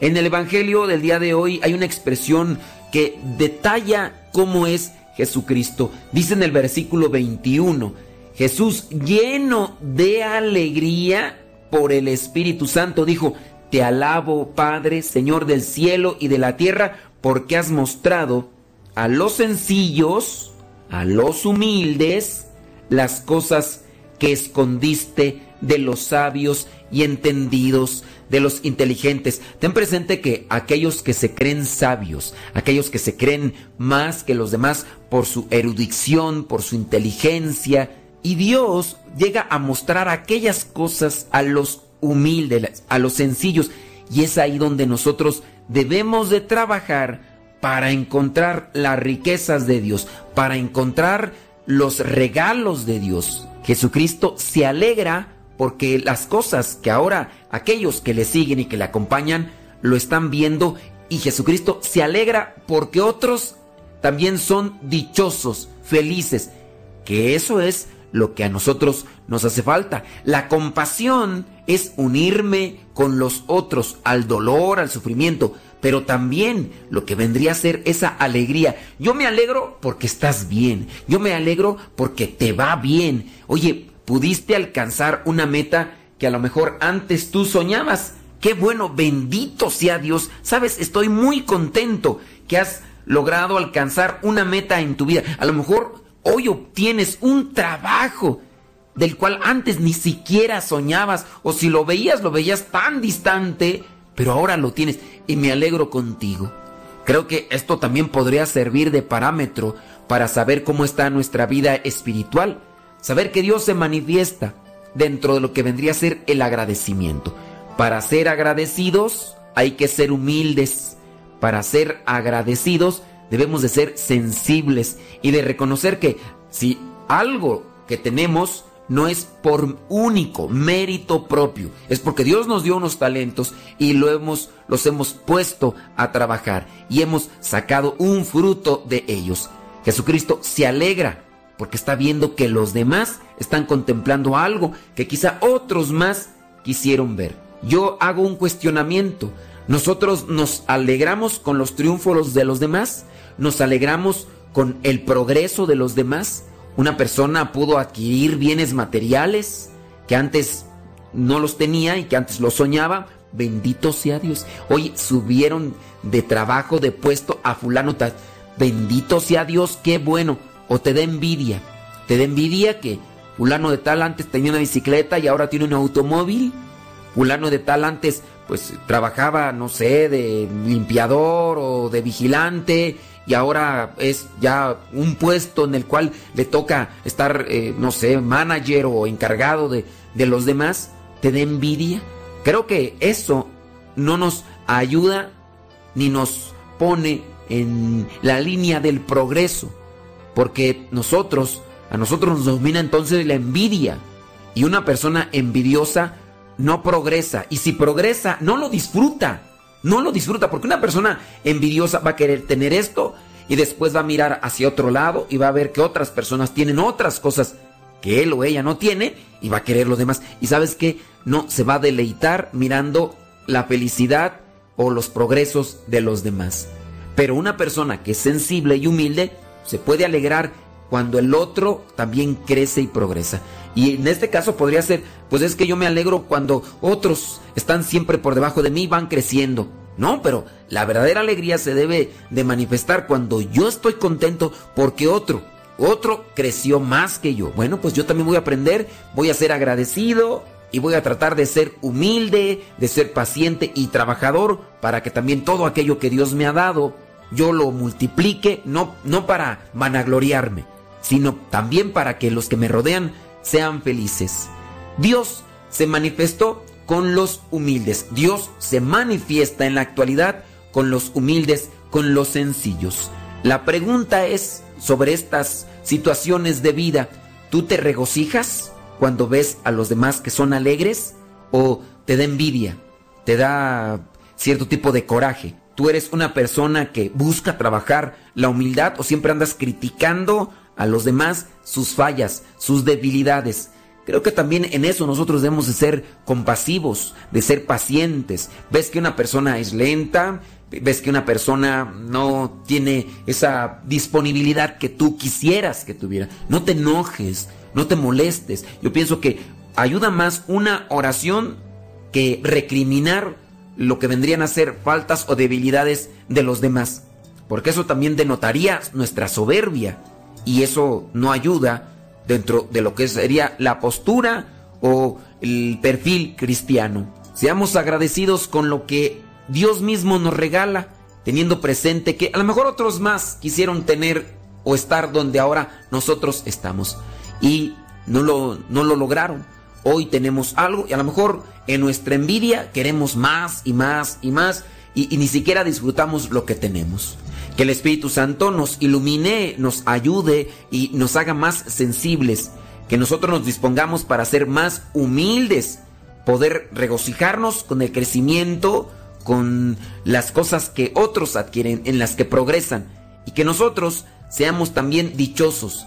Y así que también nuestra fe crezca en el Señor, disponernos para entregarnos en la vida y que así las cosas que vamos haciendo constantemente también sea de alegría para otros. Vayamos pues juntos, unidos como hermanos, a vivir la palabra. Y la bendición de Dios Todopoderoso, Padre, Hijo y Espíritu Santo, descienda sobre cada uno de ustedes.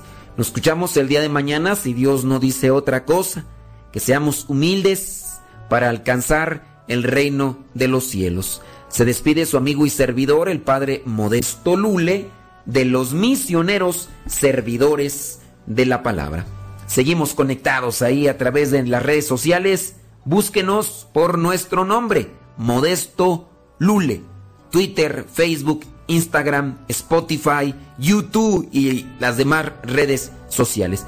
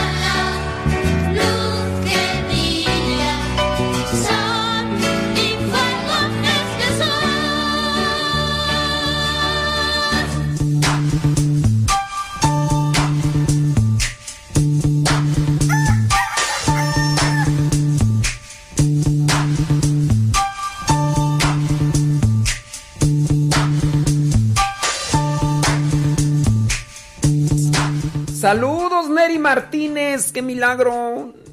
Échele ganas, Neri Martínez, el troquero. Saludos a César López Magaña, allá en Tulsa, Oklahoma. Gracias a todos los que comparten el programa. Recuerden que ahí queda grabado en el canal de YouTube Modesto Radio. Busquen así en YouTube Modesto Radio el canal y ahí queda guardado el programa grabado. Y también en la página de Facebook Modesto Radio. Modesto Radio en Facebook. De hecho, estamos ya. Ayer empecé a subir al canal que ya se hizo en Spotify de Modesto Radio.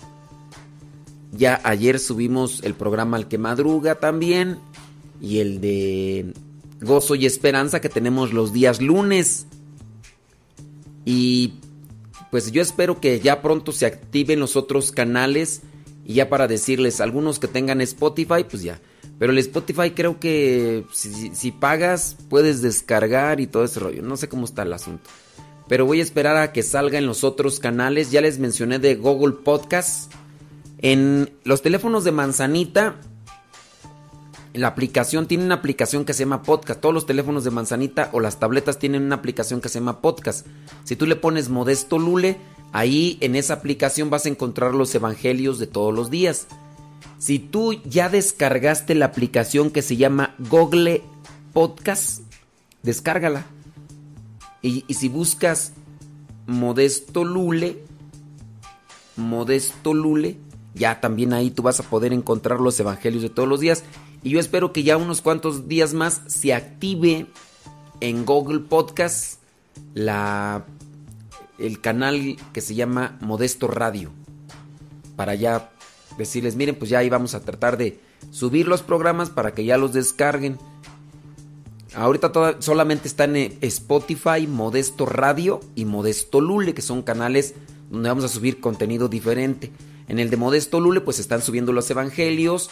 Y en el de Modesto Radio voy a tratar de subir los programas que pasamos de la radio para que después ustedes los descarguen. Y así como salen en la radio, cuando ustedes quieran escucharlos, los descarguen y, y los compartan. Saúl- Saludos a Eugenio Vargas hasta Santa María, California. ¿Qué tal el clima por allá? Sabrosito, frillecito. ¿Qué tal? allá con... Ahorita no es verde, ¿verdad? Regularmente las veces que nos han invitado allá a Santa María, está verdecito, sabroso. Pero ahorita yo pienso que en estos días no. Saludos hasta San Bernardino, California, dice Adriana Reyes. Oye, por cierto, este fin de semana vamos a estar, viernes y, y sábado, vamos a estar en Sandía, Michoacán. En Sandía, Michoacán. A ver, déjame meter ahí al, al internet, a ver a dónde, dónde está esto de Sandía. Porque pues, no es un lugar muy conocido, pero colinda con, con el Estado de México. A ver. Sandia, Michoacán. Sandia, Michoacán. Eh, Tlalpan Pujagua, México. Ande, pues. Déjame ver aquí. La Sandía, Ario, Michoacán de Ocampo. La Sandía. ¿O es Sandía? Sandía, Michoacán. ¿Será este tú? ¿O será la Sandía? Como... Dice la población total de San- Sandía, no es Sandia, es Sandía. Mm, que si yo voy a Tierra Santa, no. Va para Tierra Santa. Dije para Tierra Santa.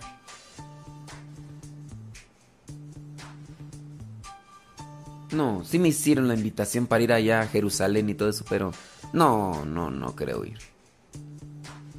Sí, me, hablaron los de Radio María y me dicen que me invitan a una peregrinación a Tierra Santa en mayo del 2020, pero no, no, no me van a dar chance. Sí, no. San- Sandía, Michoacán. A ver, los ciudadanos se dividen en 173 y 200. ¡Uf! Válgame Dios, está bien chiquito el pueblo. A ver, déjame ver. Sandia. ¿Dónde queda esto de Sandia, tu Michoacán? No, no aparece en el Google Maps.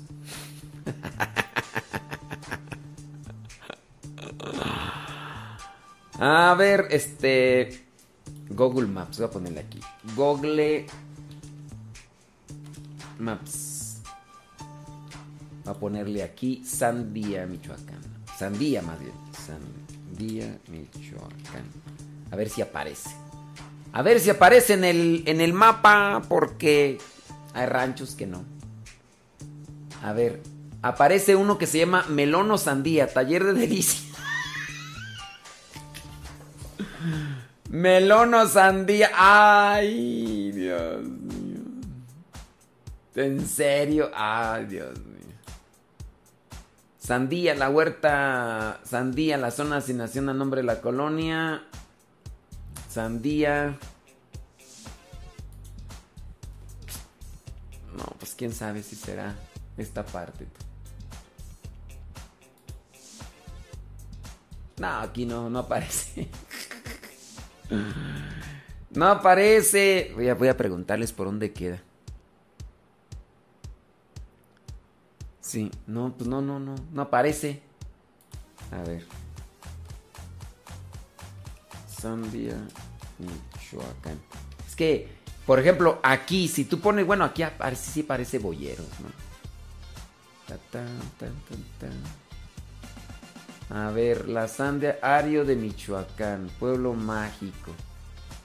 Eh, tiempo de melono sandía. Hemos eh, 270 204 habitantes en Sandia o Sandía. ¿En serio?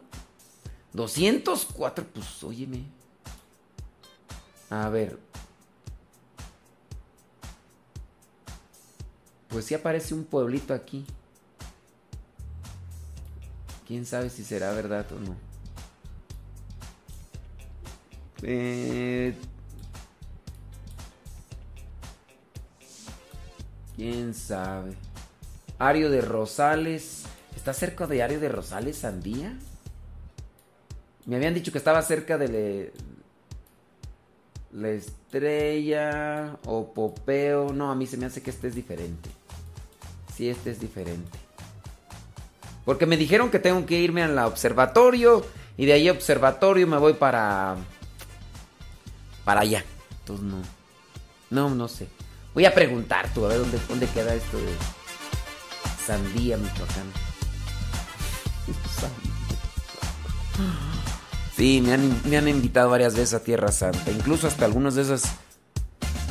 De esos. eh, ¿Cómo les llaman? De esas. eh, de esos que hacen. eh, este. De peregrinaciones. Me han dicho, padre, promo- promuévanos allí en, en, su radio. Y lo llevamos gratis. Dije, no, en el pastel. Dije, de todas maneras no me dan permiso.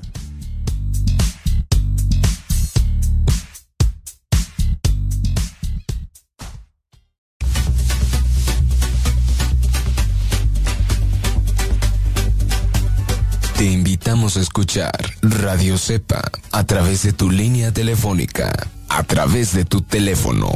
Radio Cepa, la voz de los servidores de la palabra.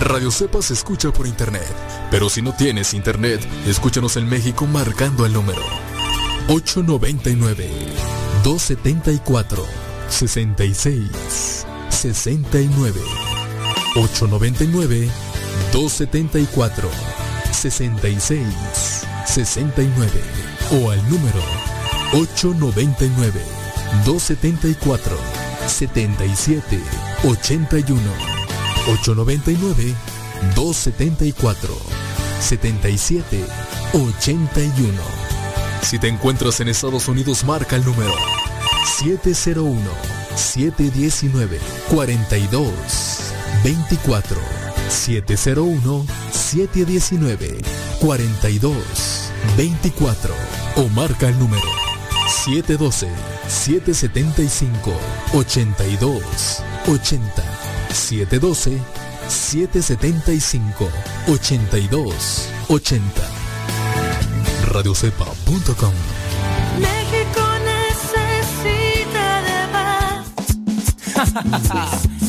¿Quieres saber quién es mi papá? Echa pa' acá. Get man. Ajá.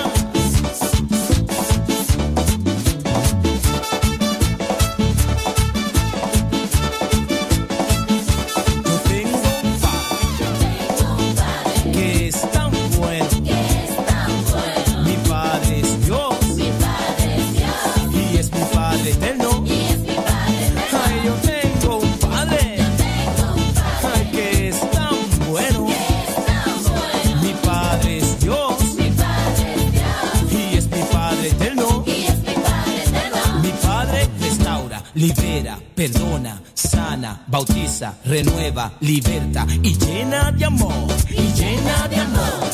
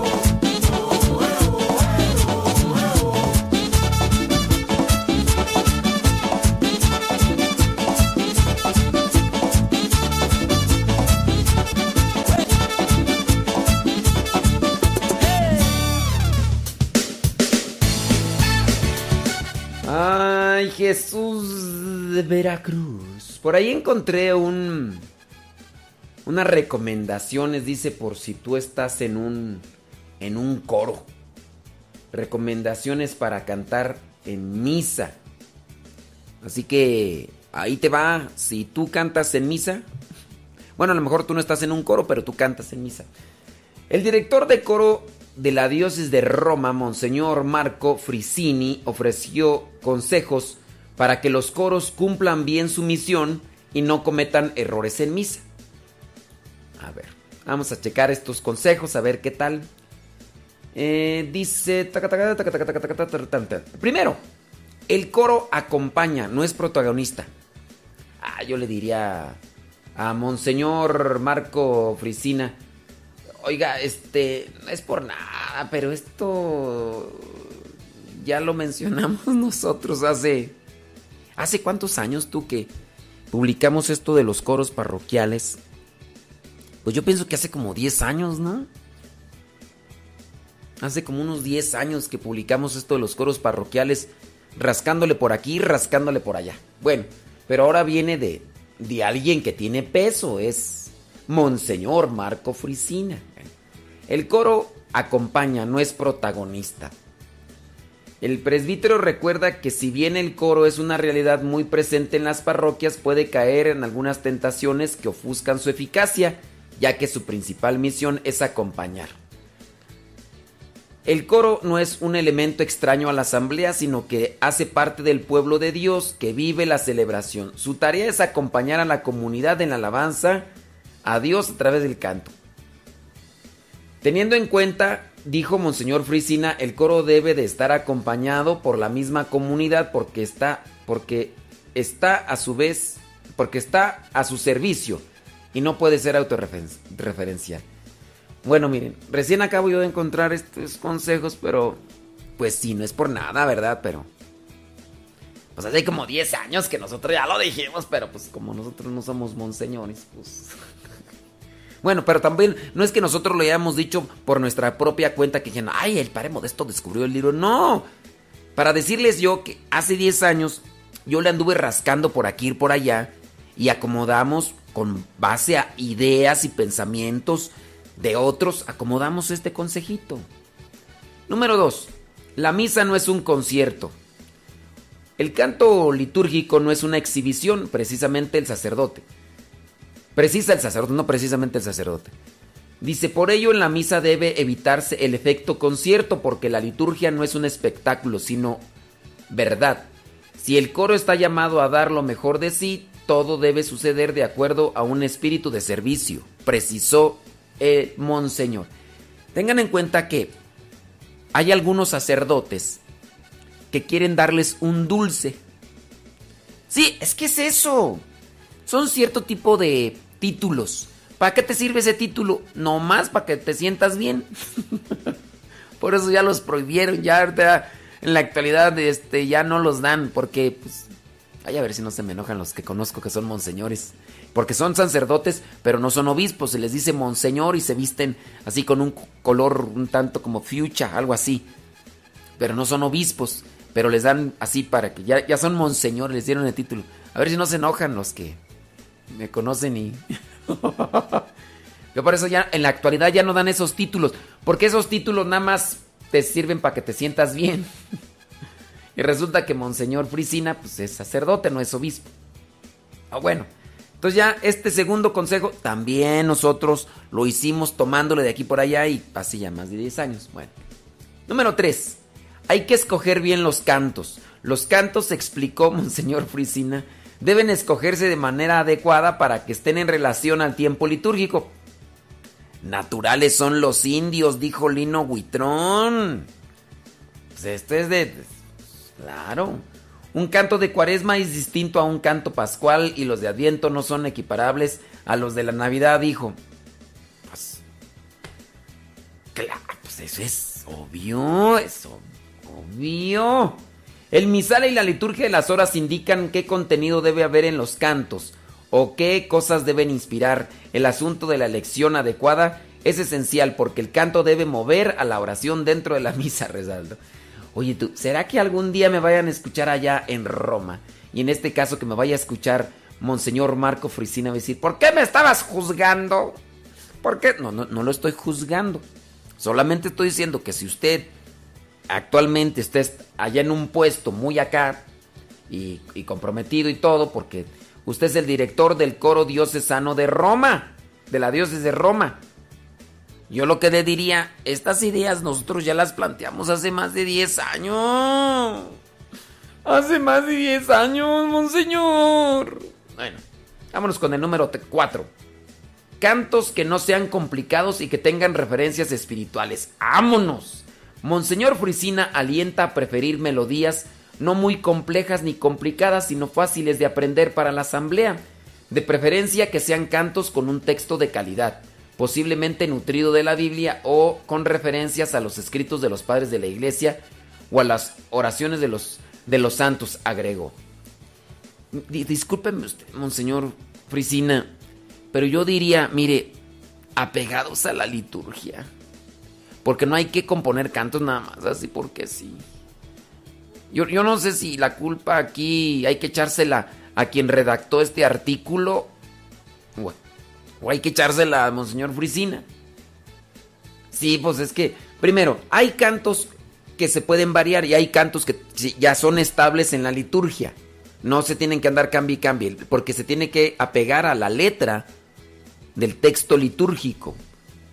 Y no, no se tiene. Por ejemplo, el gloria, no es que tenemos que andar cambiando de gloria. El santo, no, no se tiene que cambiar el santo. Por ejemplo, hemos dicho hasta el cansancio, y ahí ustedes lo pueden ustedes buscar en ese podcast que se llama La música que no se debe de cantar en misa. Hemos dicho del santo, aquel santo, santo, santo, santo, dicen las querubines, porque la tierra santa cantan. Ese no es un santo propio para la misa, ¿no? Entonces no se puede andar ahí componiendo nada más porque sí. Ok, vámonos con el número 5. Que los cantos gregorianos tengan su espacio. Eso sí hemos dicho. De hecho, decimos, el canto oficial de la Iglesia Católica es en canto gregoriano. Canto gregoriano.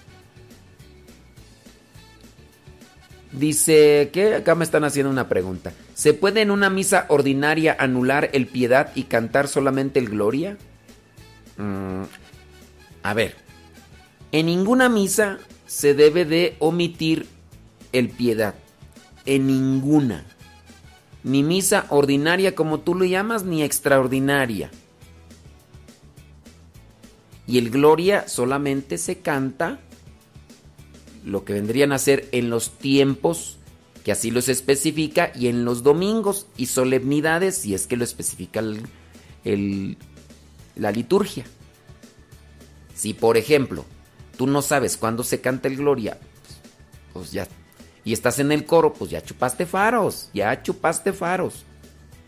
A ver en qué tiempos litúrgicos, si es que, si los que están en el coro no distinguen los tiempos litúrgicos, miren, dejen de cantar por favor y pónganse a estudiar y a preparar lo que vendría a ser, este, lo que vendría a ser liturgia. Si usted no sabe los tiempos litúrgicos, si no, está- no sabe nada del año litúrgico, mejor no, no siga cantando. Deténgase y ponga ahí a, ahí a estudiar liturgia, ¿ok? Y sí, hemos dicho, el canto oficial de la iglesia en la liturgia es los cantos gregorianos, los cantos gregorianos. Dice aquí, mm, ¿qué más tú? El canto gregoriano, dice ciertamente pues, el modelo de... no- ok. Eh, Oye, Monseñor eh, Marco Fresini está diciendo las cosas que nosotros dijimos ya hace 10 años. Con o sin guitarra.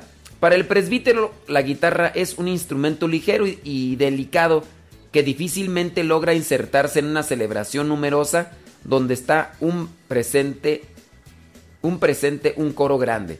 En estos casos se necesita un sostén armónico más sólido, es decir, el órgano. Es que el órgano, pues ese es el propio. Ustedes muy bien saben. Dice, en la misa en la que voy de, de cada domingo el sacerdote no le gusta que cantemos el piedad. Solamente lo cantamos, cantamos el gloria. Ah, bueno, entonces allá arréglense con su sacerdote. Ahora, eh, ¿es obligatorio, es obligatorio que se cante El Señor ten piedad? No. No, no es obligatorio. De hecho, los, los, los cantos, si no los quieren cantar porque cantan bien gacho, pues mejor no cantarlos. Y, se rezan. Señor, ten piedad. Señor, ten piedad. Cristo, ¿es obligatorio cantarlo? No, no, no es obligatorio cantarlo. El Gloria, si uno no sabe cantar, pues mejor récelo. Cordero de Dios, que quitas el pecado del mundo, ten piedad de nosotros. Cordero de Dios, que, ok, sabe cantar y canta chido, canta bonito, ok, que salga de su ronco pecho, pero si canta peor que las ranas y los sapos, pues mejor no cante. Pero no, no es obligatorio tampoco así como que tú digas tienes que siempre cantarlo, aunque cantes bien con una voz de pitillo. Pues no, no, no, no sé, no debe. Ok, entonces vámonos con la otra. El or- ah, por cierto, el órgano con la melodía, lo que vendría a ser eh, eh, el, efecto, el sonido, incluso hace que también el alma se disponga más a la participación. No a las grabaciones o pistas, no, no se debe de utilizar pistas para la misa. No, no utilizar cantos que no, que no son litúrgicos. Pues claro, no se deben de utilizar cantos litúrgicos. Y en su caso hay que prepararse bien. Sí, hay que prepararse bien para... Tanto para cantar, si es que hay que afinar la voz, hay que preparar los cantos y todo lo demás. Pero sí. Sí, miren, para que no tengan conflicto, estudien liturgia. Y ya después, con base a la liturgia, ustedes ya podrían incluso platicar con su sacerdote si es que hay algunas deficiencias en el sacerdote. Si el padre, mire aquí el documento este, aquí, aquí, allá, y, y listo. Para que no anden ahí echando pleito. Tanto esperado este momento, tanto esperado que estuvieras así, cuánto esperado que me hablaras, cuánto esperado que vinieras a mí. Yo sé bien lo que has vivido. Yo sé bien por qué has llorado. Yo sé bien lo que has sufrido. Pues de tu lado no me he ido. Pues nadie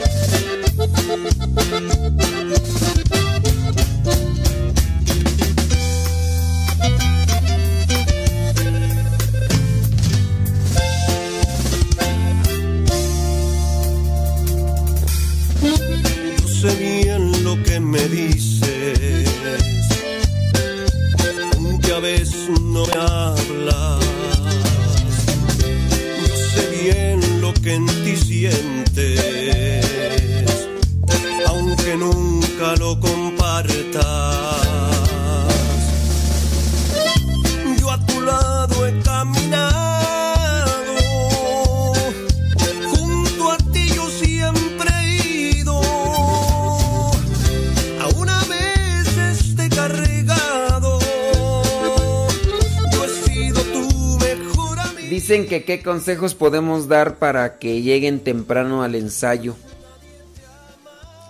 Pues mira, eh, es que si llegan tarde, si son impuntuales, es que simplemente no quieren estar en el coro. Entonces, o sea, hay que... ¿Sabes que también eh, falta de amor? Falta de responsabilidad. Entonces, para que lleguen temprano y sean puntuales, ¿qué tienes que hacer? Primero, dar ejemplo. Y después decirles, ok, vamos a demostrar que amamos este apostolado, que amamos este medio de evangelización para también ayudar. Y si alguien sigue llegando, pues oye, pues pues también no. Entonces hay que amar y si uno ama se sacrifica y si no, pues no sé, o sea, son varias cosas ahí que que se tendrían que arreglar. ¿Por qué, ¿Por qué llegan siempre tarde? Pues porque ¿Qué es llegar siempre tarde? Pues llegar que 20, 30, 40 minutos, pues ¿Qué haces ahí? Pues ya decirle, ¿sabes qué? Pues no quieres estar en el coro, tú no no eres responsable, eres una persona y pues agárrense de unos dos o tres responsables y ya los otros ahí ténganlos ahí como pues ahí sí pues no sé, yo, yo, yo si estuviera en un coro me agarraría de los más responsables y haríamos una base fuerte. Y a los irresponsables, a los inmaduros, ahí los tendríamos ahí como, pues ahí, para que no digan. Va. Ahora estoy despreciando. Ahora resulta que yo soy el malo. Pues hay que. Hay que agarrarse.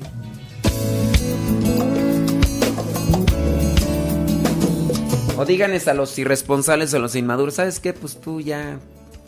Haz tu grupo ya, tú. Eh, ¿Sabes qué?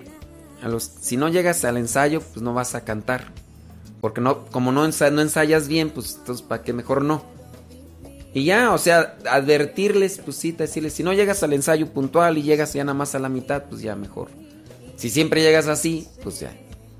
Mejor, el, el que llegue impuntual no canta el domingo. Ahora, que te digan, oh, o sea, o sea que tú ya me estás sacando. No, tú te estás saliendo solo. Tú te estás saliendo solo. Y ya. Sí, para las fiestas son puntualísimos, dice. Agárrate de los tres o cuatro que sí sean responsables y sola. Y diles, los que no lleguen puntuales a los ensayos no cantan en la misa. Ya que ellos digan, ah, entonces mejor no cantes. Pues no cantes, pues ¿para qué quiero gente arrastrada? va? Porque en frustraciones se duerme mucho. solo de ti y enséñame, Señor, a alabarte solo a ti, porque sin ti solo soy nada. Dice Zul HP, ¿qué? Dice, ¿cuáles son las misas solemnes? Pues la misa solemne es principalmente la del domingo, ¿no? Y hay misas que se le llama de solemnidad por la celebración que se tiene. Y hay fiestas y hay memorias. Ahora, tú quieres así que te diga tal cual.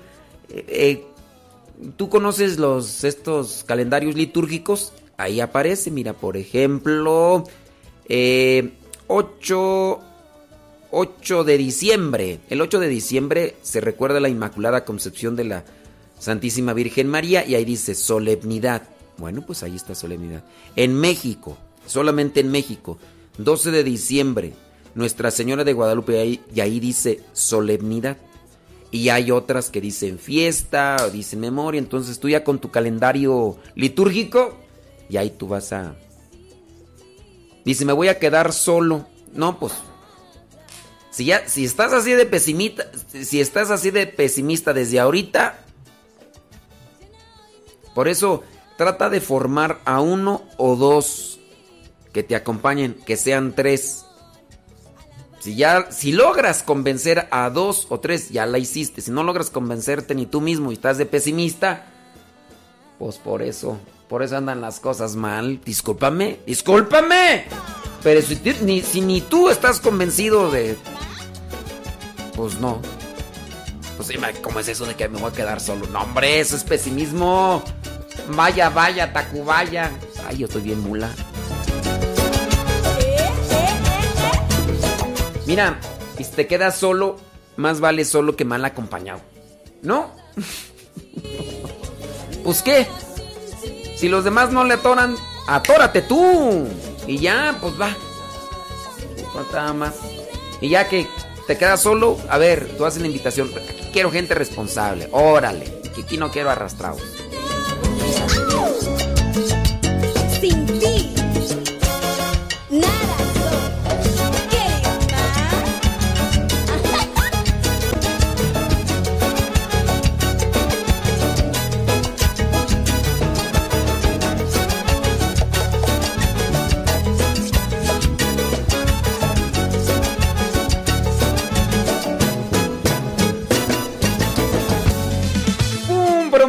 Oye, hice un artículo a partir de una pregunta que me hicieron. Hice un artículo. Eh, y ya lo mandamos allá a los periódicos y pues por ahí van a salir en los periódicos diocesanos. Y decía la pregunta, padre, tenemos una duda con respecto a los sueños. Resulta que un familiar soñó a uno de sus hermanos que ya falleció. Dice que lo miró en el sueño, que estaba en un cuarto. El cuarto era de color blanco y estaba detrás, esta persona que murió estaba detrás de una pared. Y decía, la persona que murió y en el sueño, decía que rezáramos por él porque tenía mucha sed y solo había recibido dos gotitas de agua y que ya no quería estar ahí. Nuestra pregunta es, ¿puede un alma manifestarse en sueños?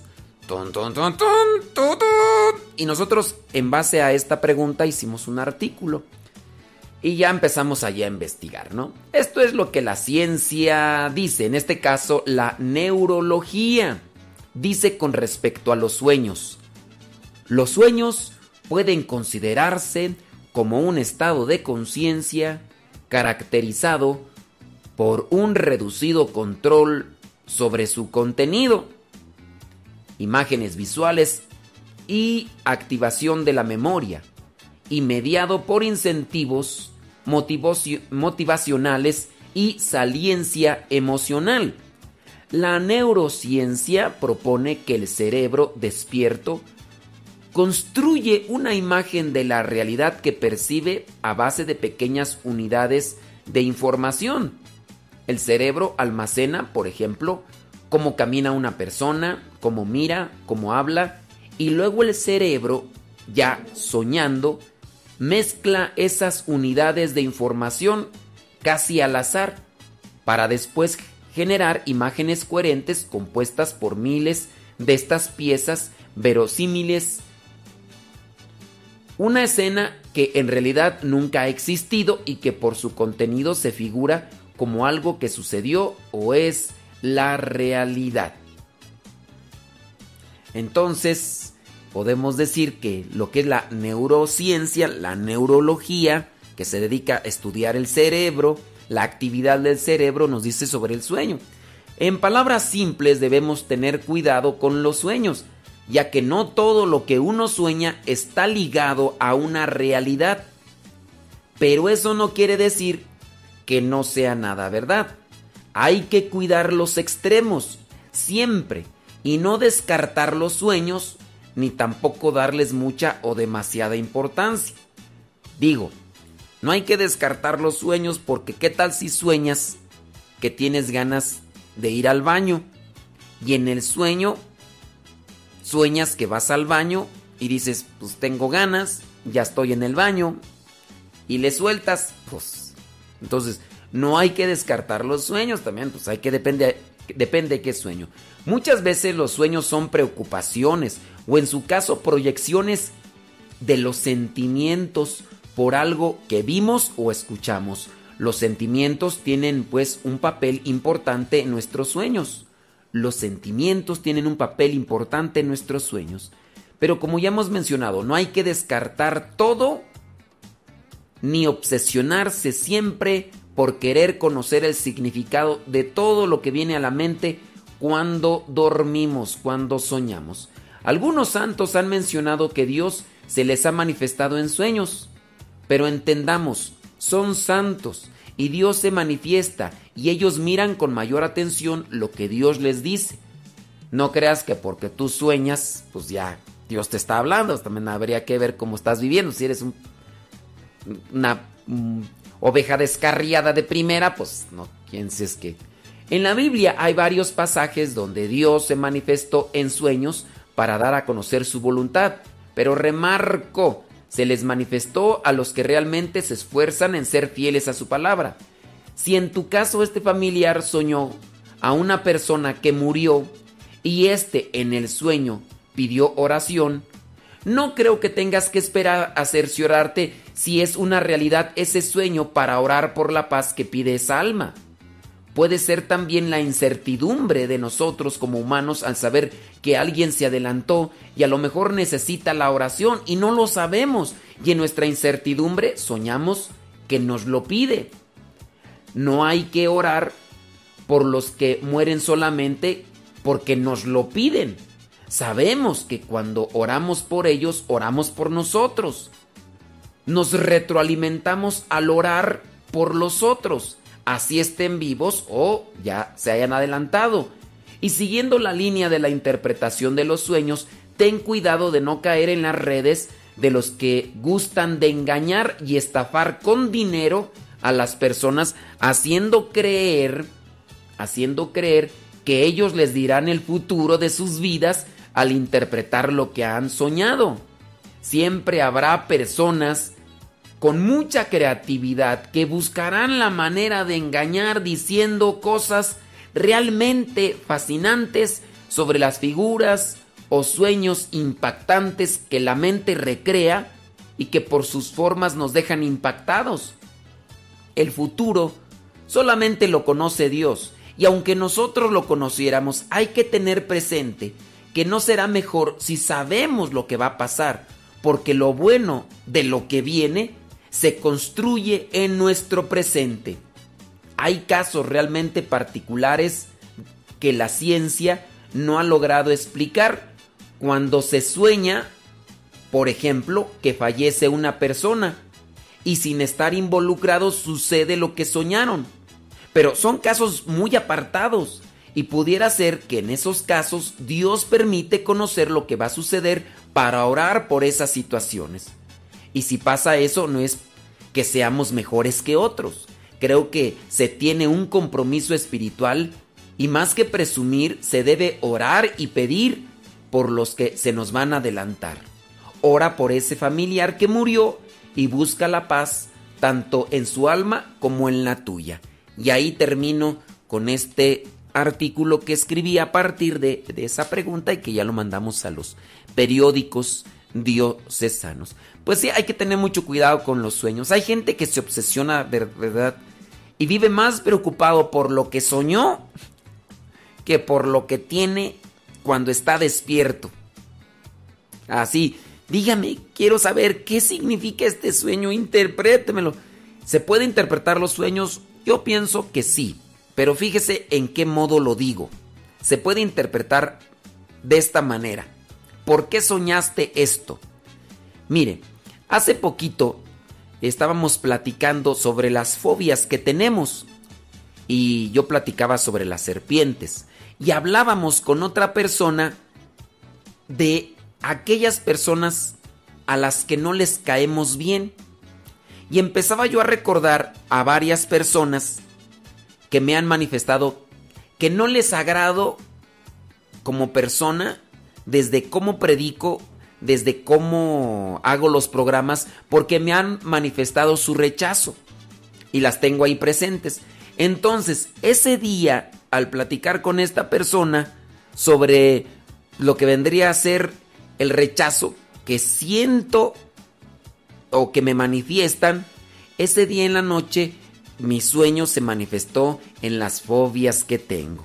Así como otras muchas ocasiones, ya muy apartadas y hace mucho tiempo, cuando me empezaron allí a levantar chismes, calumnias y me sentí así como que perseguido, eh, soñé lo mismo. Entonces, ciertamente uno puede interpretar los sueños en el sentido de saber por qué uno soñó esto.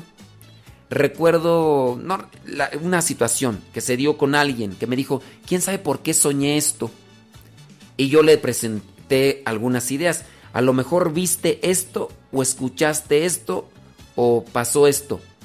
La persona recordó, ah, sí es cierto, porque ayer pasó esto, esto, esto. Y ah, ya ves, es, el sueño fue una proyección de lo que viste. Entonces ahí está uno interpretando el sueño. No, sabiendo qué es el significado del sueño, sino interpretar por qué soñaste que podría ser una de las cosas. Eso yo lo llamo interpretar. ¿Por qué soñaste esto? No qué es, qué significa el sueño. ¿Qué significa el sueño? Pues el sueño uno ve, es un compuesto de muchos elementos y cosas que uno tiene durante el día y que se, que se quedan guardadas ahí en el, el consciente, el subconsciente y después por eso tú, tú, tú estás soñando eso.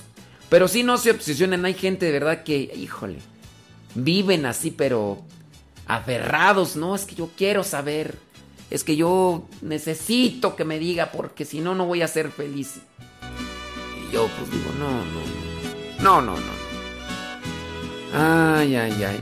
Dice, según mi hermano, puedes hacer viajes astrales. Claro, si se pueden hacer viajes astrales, porque en el sueño uno puede ir a los astros. No, y luego si te fumas un cigarrito de cola de borrego, no, hombre, hasta más astrales. Otra vez oré por ti.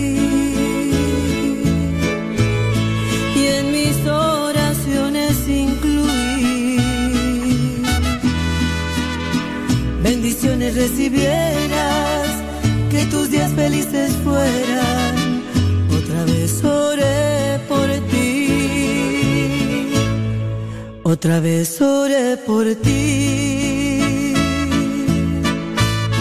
Y a mi padre también le pedí. Fortaleza a ti te diera en todo mal que te viniera.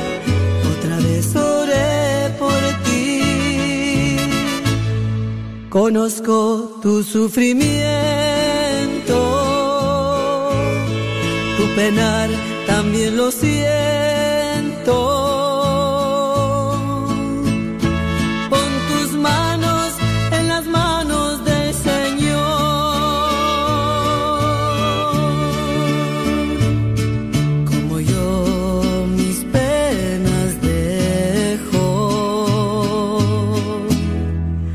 Solamente te aconsejo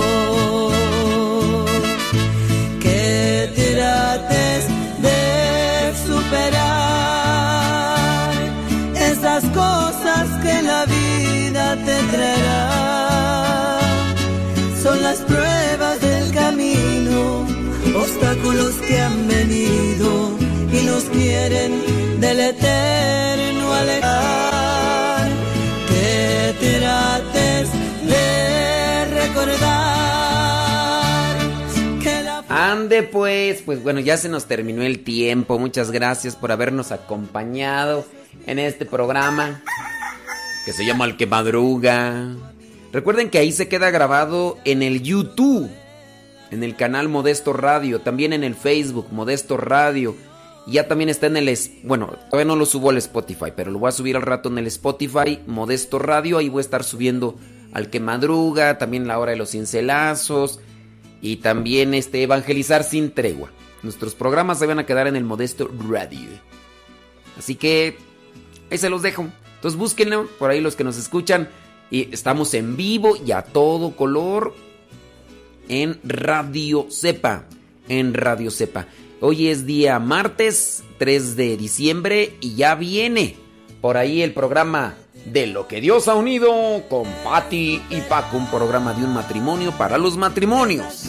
Ándele pues, y al ratito regresamos con la hora de los cincelazos. En una hora más o menos regresamos con la hora de los cincelazos para que se vuelvan a conectar con nosotros donde vamos a tratar problemas familiares, donde vamos a tratar de reflexionar los cincelazos y decir cincelazos.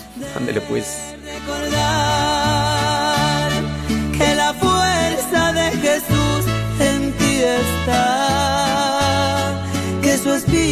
Está contigo, te fortalecerá tu amigo y la herida pronto él la sanará.